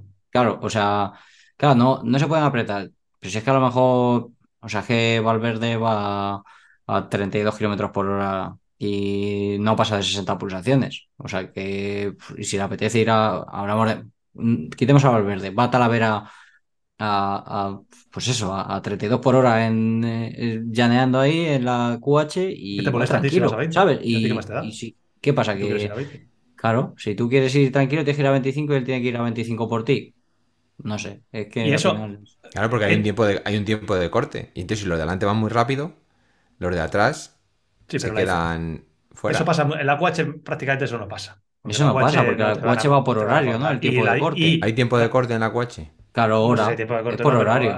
Hay una hora. Entonces, O sea, no va referente al primero, creo. La diferencia entre. O sea, no es como en el Tour, que hay un tiempo de corte estimado en función de la velocidad media que haga el primero. No sé qué. Eso pasa en carreras más pequeñas que la QH porque tienen la típica burbuja de control, que eso es, eso es otro debate ya diferente. Pero una QH. No sé, eh, argumentos que dan, porque yo estaba Sí, hablando pero, con gente en el grupo pero de ¿qué pasa con esas carreras? Las carreras que hacen burbuja de control Sí. y paran a la gente en el alto Sí. del puerto para poder mantener esa burbuja, ¿Qué pasa? Te lo digo yo. al año, al año siguiente, ¿quién quiere ir? Que, se- que duran dos ediciones. Eso es. No Carreras. nadie. Carreras, marchas, perdón, es que se me va la mano. Marchas de estilo. Perdón, que- perdón, marcha. marchas de este estilo que gustan, como por ejemplo la de la RAU. Este año han tomado la decisión de dejar de cronometrar eh, la subida a la RAU, que era pues, el único tramo cronometrado que tenían. Y han dicho, este año no hay ni clasificaciones, ni más, o sea, purismo 100%, lo que busca esa gente. Se lo pueden permitir ellos, creo, y no van a tener problemas, porque es una marcha gigante ya. O es una marcha, es, un tren que va en- perfectamente encarrilado y cuesta abajo y, y es aerodinámico. Entonces, no creo que tenga mucho problema en, hacer, en tomar esa decisión. Pero marchas que van surgiendo, Madrid Siete Picos, eh, una carrera de marcha que quiere hacer eh, otro organizador grande, no pueden hacerlo con burbujas. ¿Qué le pasa al soplado de carretera? El soplado de carretera no tiene éxito. O sea, no consiguen tirar para adelante con él porque van con una burbuja muy pequeña y tienen que ir reagrupando cada 50 minutos, cada una hora. Porque la DGT y la Guardia Civil no le da los permisos para tener cerradas y jugar a las carreritas durante 10 horas media Cantabria, que es la suerte que tiene QH y el éxito que tiene QH y por el motivo por el cual hay que apuntarse a un sorteo y hay 15.000, 20.000 inscritos para apuntarse a un sorteo porque todo el mundo lo que quiere es ir a QH para ver qué tiempo hace la QH Y es así. Y entonces. Y si quieres ir para, para conocer el paisaje, del paisaje, pues vas ir. y lo haces. Y el, y el que ha querido ir a hacer su tiempo, pues le dejas a que vaya a hacer su tiempo. Claro, mira, ¿sabes, sabes? Algunos de los argumentos que daba la gente, por- porque te digo, en el grupo de Telegram yo he contestado y, y he contado esto básicamente, que, que yo lo que creo es que hay que tener más empatía con todo el mundo y que, Claro. que- y- y mientras no te molesten, evidentemente, si a ti por ir rápido te van a restregar los huevos en la cara, pues entonces no, pero si tú vas uno delante y otro detrás, no pasa nada. Me dicen, ya, pero es que lo que no tiene sentido es, por ejemplo, ya verás, cuando haya un accidente y se mate a alguien, mm, eh, en las normas pone que es una marcha y entonces por ir tan rápido ya es una carrera. no es- Están buscando las, la, la- la esquina más gato, angulosa y más complicada es los tres pies al gato. Están buscando y dicen, bueno, no sé si puede llegar a pasar eso. Si pasa eso, no sé qué problema podría llegar a encontrarse.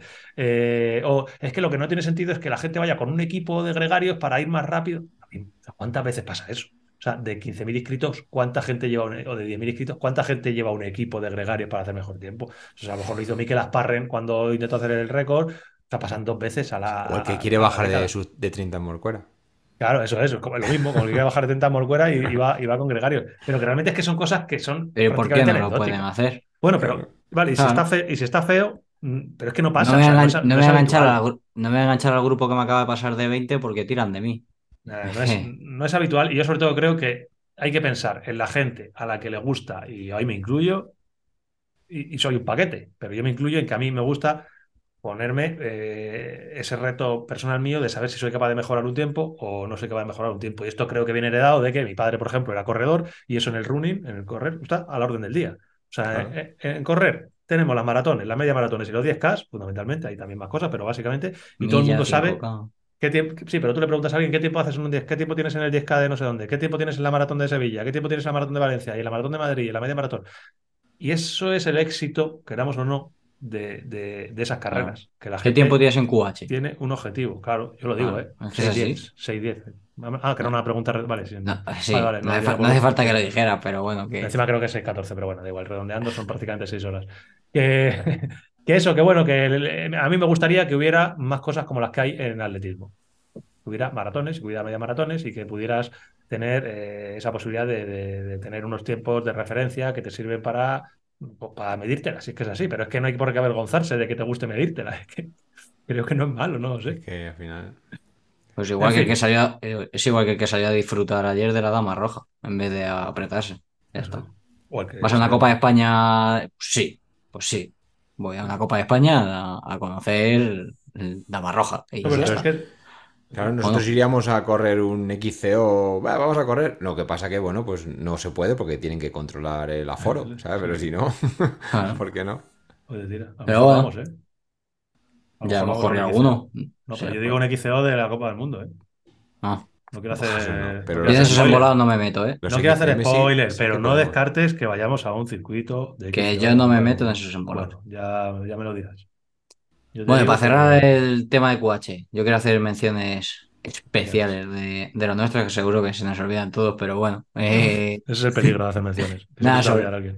Nada, eh, sobre todo hay tres que tengo muy en la cabeza, que es, es Víctor, que ha hecho un, un tiempazo. Sí, su primera QH y ha hecho 6 horas 19, ¿fueron? Sí. ¿No? Está Sí, bajó de Víctor. 6 horas y media, un tiempazo para los mortales. Y, luego... una- eh, y haciendo, eh, haciéndose unas stories ahí, el flipa. no, es que, No es se que saca el sí, móvil y se pone a tonto. hacer stories. Es que es tonto, tío. Al final, al final Cuando no se bueno. escucha le puedo insultar. Es que encima no se escucha. Luego Talavera, que es un paquete y petó como siempre a, a mitad. No, Es que gracioso yo creo que su no se hizo un buen static plan para él mismo y no, y no le funcionó. Pero bueno, aún así, el paquete de Talavera bajó de 6 horitas. y 5.56, 57. 5.57. Lo que pasa es que se tendrá el FTP alto, como, como me hace a mí. Ah, y claro, y no- se, y calculó los, calcula. se calculó los IFs ahí de cada puerto y lo que no se da cuenta es que no tenía tanto FTP. se sobreestima. Y luego, y luego también Raúl Bermejo, también Ah, del, grande Raúl, del sí, Free. sí, Sí, sí. sí, que estuvo, estuvo por allí. Yo, yo confiaba mucho en él porque es un tío que, que al final hace sus Bastante, pa- cronos. bastante indi- paquete también, ¿no? Sí, es muy paquete. Hace su- sus cronos individuales. Ya, ya nos ha delitado con más de una ocasión con alguna salida de esas que, que le mola, el- las salidas largas y con desnivel. Y es un tío, solito, tío duro ahí. Mueve más vatios que una B. Mueve, mueve muchos vatios y, y salió, me consta que salió muy atrás, no tenía cajón ni nada. Y el tío se cajó la QH medio, en menos de 6 horas también. De hecho, creo que hizo mejor tiempo que Talavera. Le, creo que le metió un minutillo, dos. Talavera, se, Talavera con Bueno, llegaron juntos, creo, Ah, sí. al final. Sí, sí, sí, salimos atrás y llegaron juntos. Ah, entonces Nada, sí, muy sí. bien, mu- muy bien, Raúl. Sí, enhorabuena. Que y luego más gente, no sé si más gente de la grupeta, creo que Ana también estuvo por ahí. Tuvo Enhorabuena, ganas, Ana. sí. Ana por acabar. Y bueno, no sé si hay más gente que nos conozca. Sí, así, estuvo. Isaac y eso, pero... Que todos, Quique, todos- Ape- Quique Apenínica Ah, también. Quique. Hostia, tiempazo también el No sé, tío, Quique ¿eh? Bajó de 7 tío. horas. Quique bajó de 7 horas. Eh, Mario, también Mario de Apenínica. Mario Penínica También bajó de estuvo. 7 horas. Mario, un que saludo. Congrats. Y Si es que aquí gente me- quien, quien menos andamos somos nosotros, tío. tío. Joder, no, yo Bici- ahí- Bicilab está en todos los lados, tío. Bicilab está en todos. Los viquineros también estuvieron, que también, nos También. habéis pedido mucho que vengan al podcast. Tenemos que hacer algo, Sí, hay un crossover ahí con los viquineros. juntos. Sé que estuvieron ahí en, en QH, no he visto, creo a día de a hoy, lunes, para nosotros, para vosotros martes, no han, no han publicado todavía vídeo, pero lo veré. ¡Eh! Fernando Almozara, el, el gran amigo de Charlie. hizo la QH. Ah, Es verdad que volvió. Bueno, y es que, espera, espera, espérate, que- y es que el menú no se cierra. Fernando Almozara la ha liado parda. ¿No lo sabéis esta? Oh, no. Ha colgado el vídeo y ha colgado un vídeo en el que hay una imagen en la que. Buah, este menú es buenísimo. Joder, Sí, no me bueno. yo de eso, Media horita más, venga. Esperaos, esperaos que se abre un melón bueno.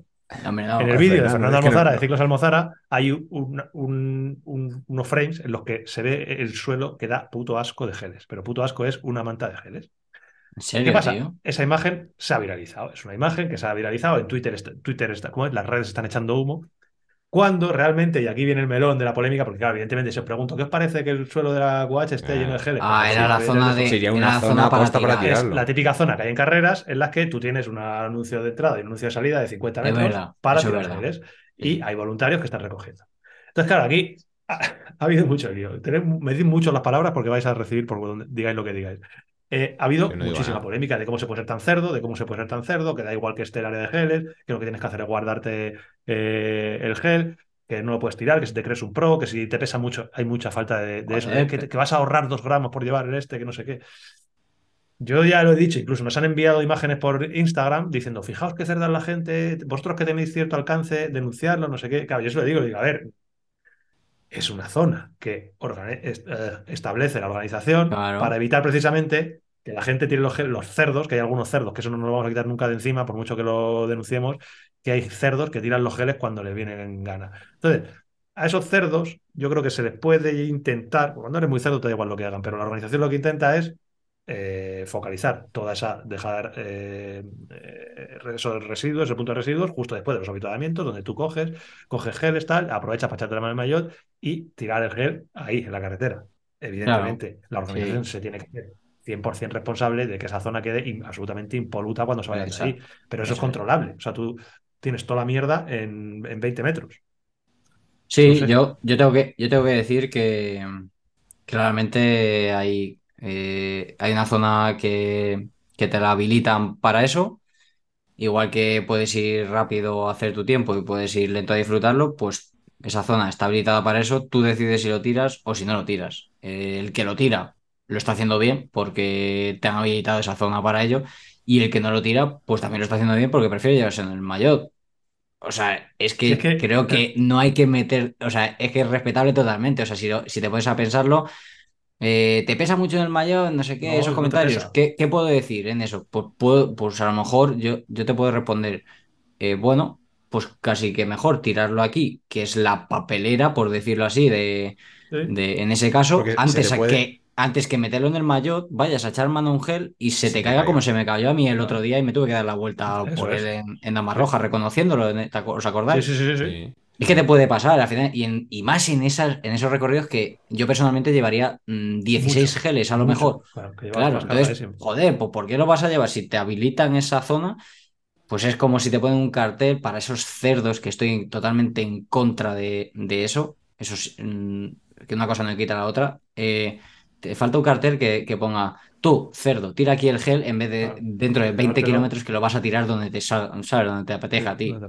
Pues si está la zona, tú lo tiras, que está para que, como bien dices, luego hay Y que, 20 muy habitual, pero voluntarios si es que la historia es que dedicados a recoger esos geles Eso y es. tirarlos a la basura. pero es que Y pasan prácticamente todas las carreras, incluso de maratón, de mountain bike. O sea, estoy harto de verlo en carreras. O sea, la gente que realmente critica muchísimo eso, creo que no va a muchas carreras. Está prácticamente muy extendido que en las carreras tengas, después del habituamiento, sobre todo carreras muy grandes, como Algarve, yo lo recuerdo en Algarve. Sí, cuando sea grande, claro. carrera con mucha participación que lo que hacen es establecer ese punto de inicio de residuos y hay un cartel clarísimo con una basura y un plátano tirado que dice fin de punto de residuos y tienes pues ese tramito en el que la, la organización evidentemente tenemos que darle el voto de confianza de que lo va a limpiar Y lo limpia. y lo y limpia. lo limpia, Sí, la has liado, Almozara, madre mía. Bueno, que a mí me encanta la tija que ha montado Jota hoy. Vamos ya. ¿Lo este habéis, que- habéis- habéis visto o qué? Es muy guapa. También ha, Un poquito. han ardido las redes. Hace- hace- Hacemos ¿Sí? unas mini, mini charlietas. Muy Unas cortas. muy Tres mini. minutos. Ya, tío, que me Solamente tengo que ir a de- cenar, de verdad. Sí, sí, pero es solamente minutos, decir. Tres minutos. Claro, Abre yo- charletas, tres minutos. Venga, que pongo reloj. Venga. Ya, yo también, se ha quedado, se ha quedado frame. Abre charletas. Ábrela si eres tú No el encargado. Ah, vale. Sí, que quiero lo cenar. quiero, tío. Venga, tres minutos, tres minutos, te lo prometo. La charleta. No, venga, lo repito, ¿eh? Que si no, no va a quedar bien. Las charletas.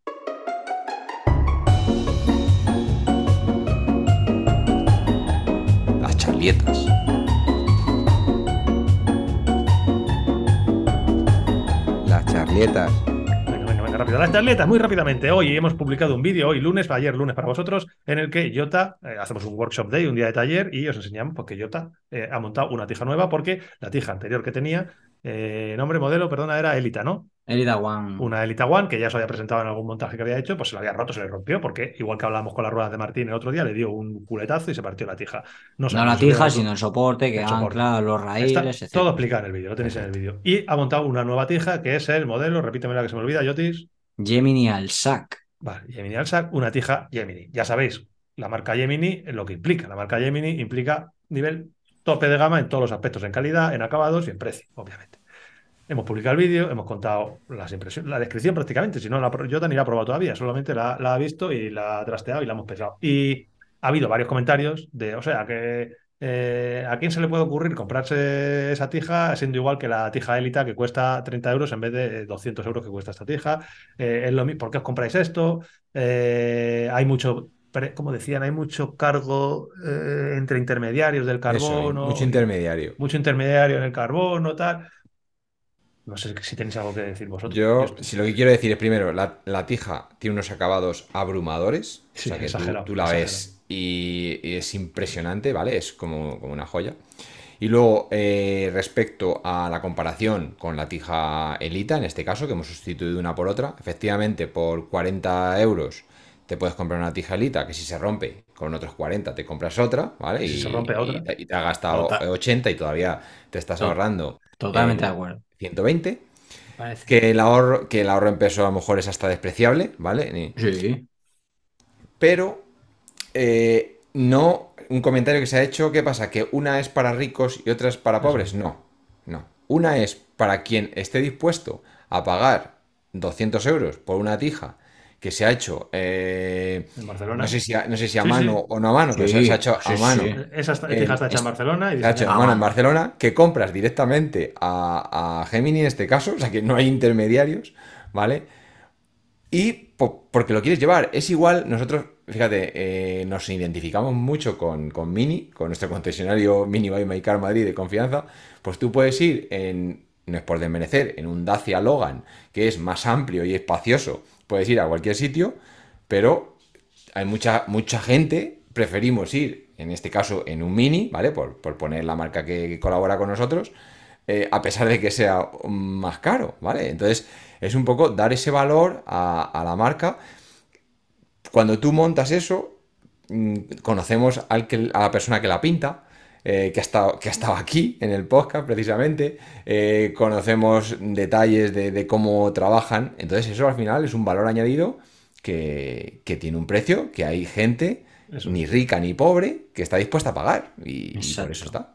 Exacto. Pues es que yo, yo no se me ocurre que se podría expresar mejor, Jota.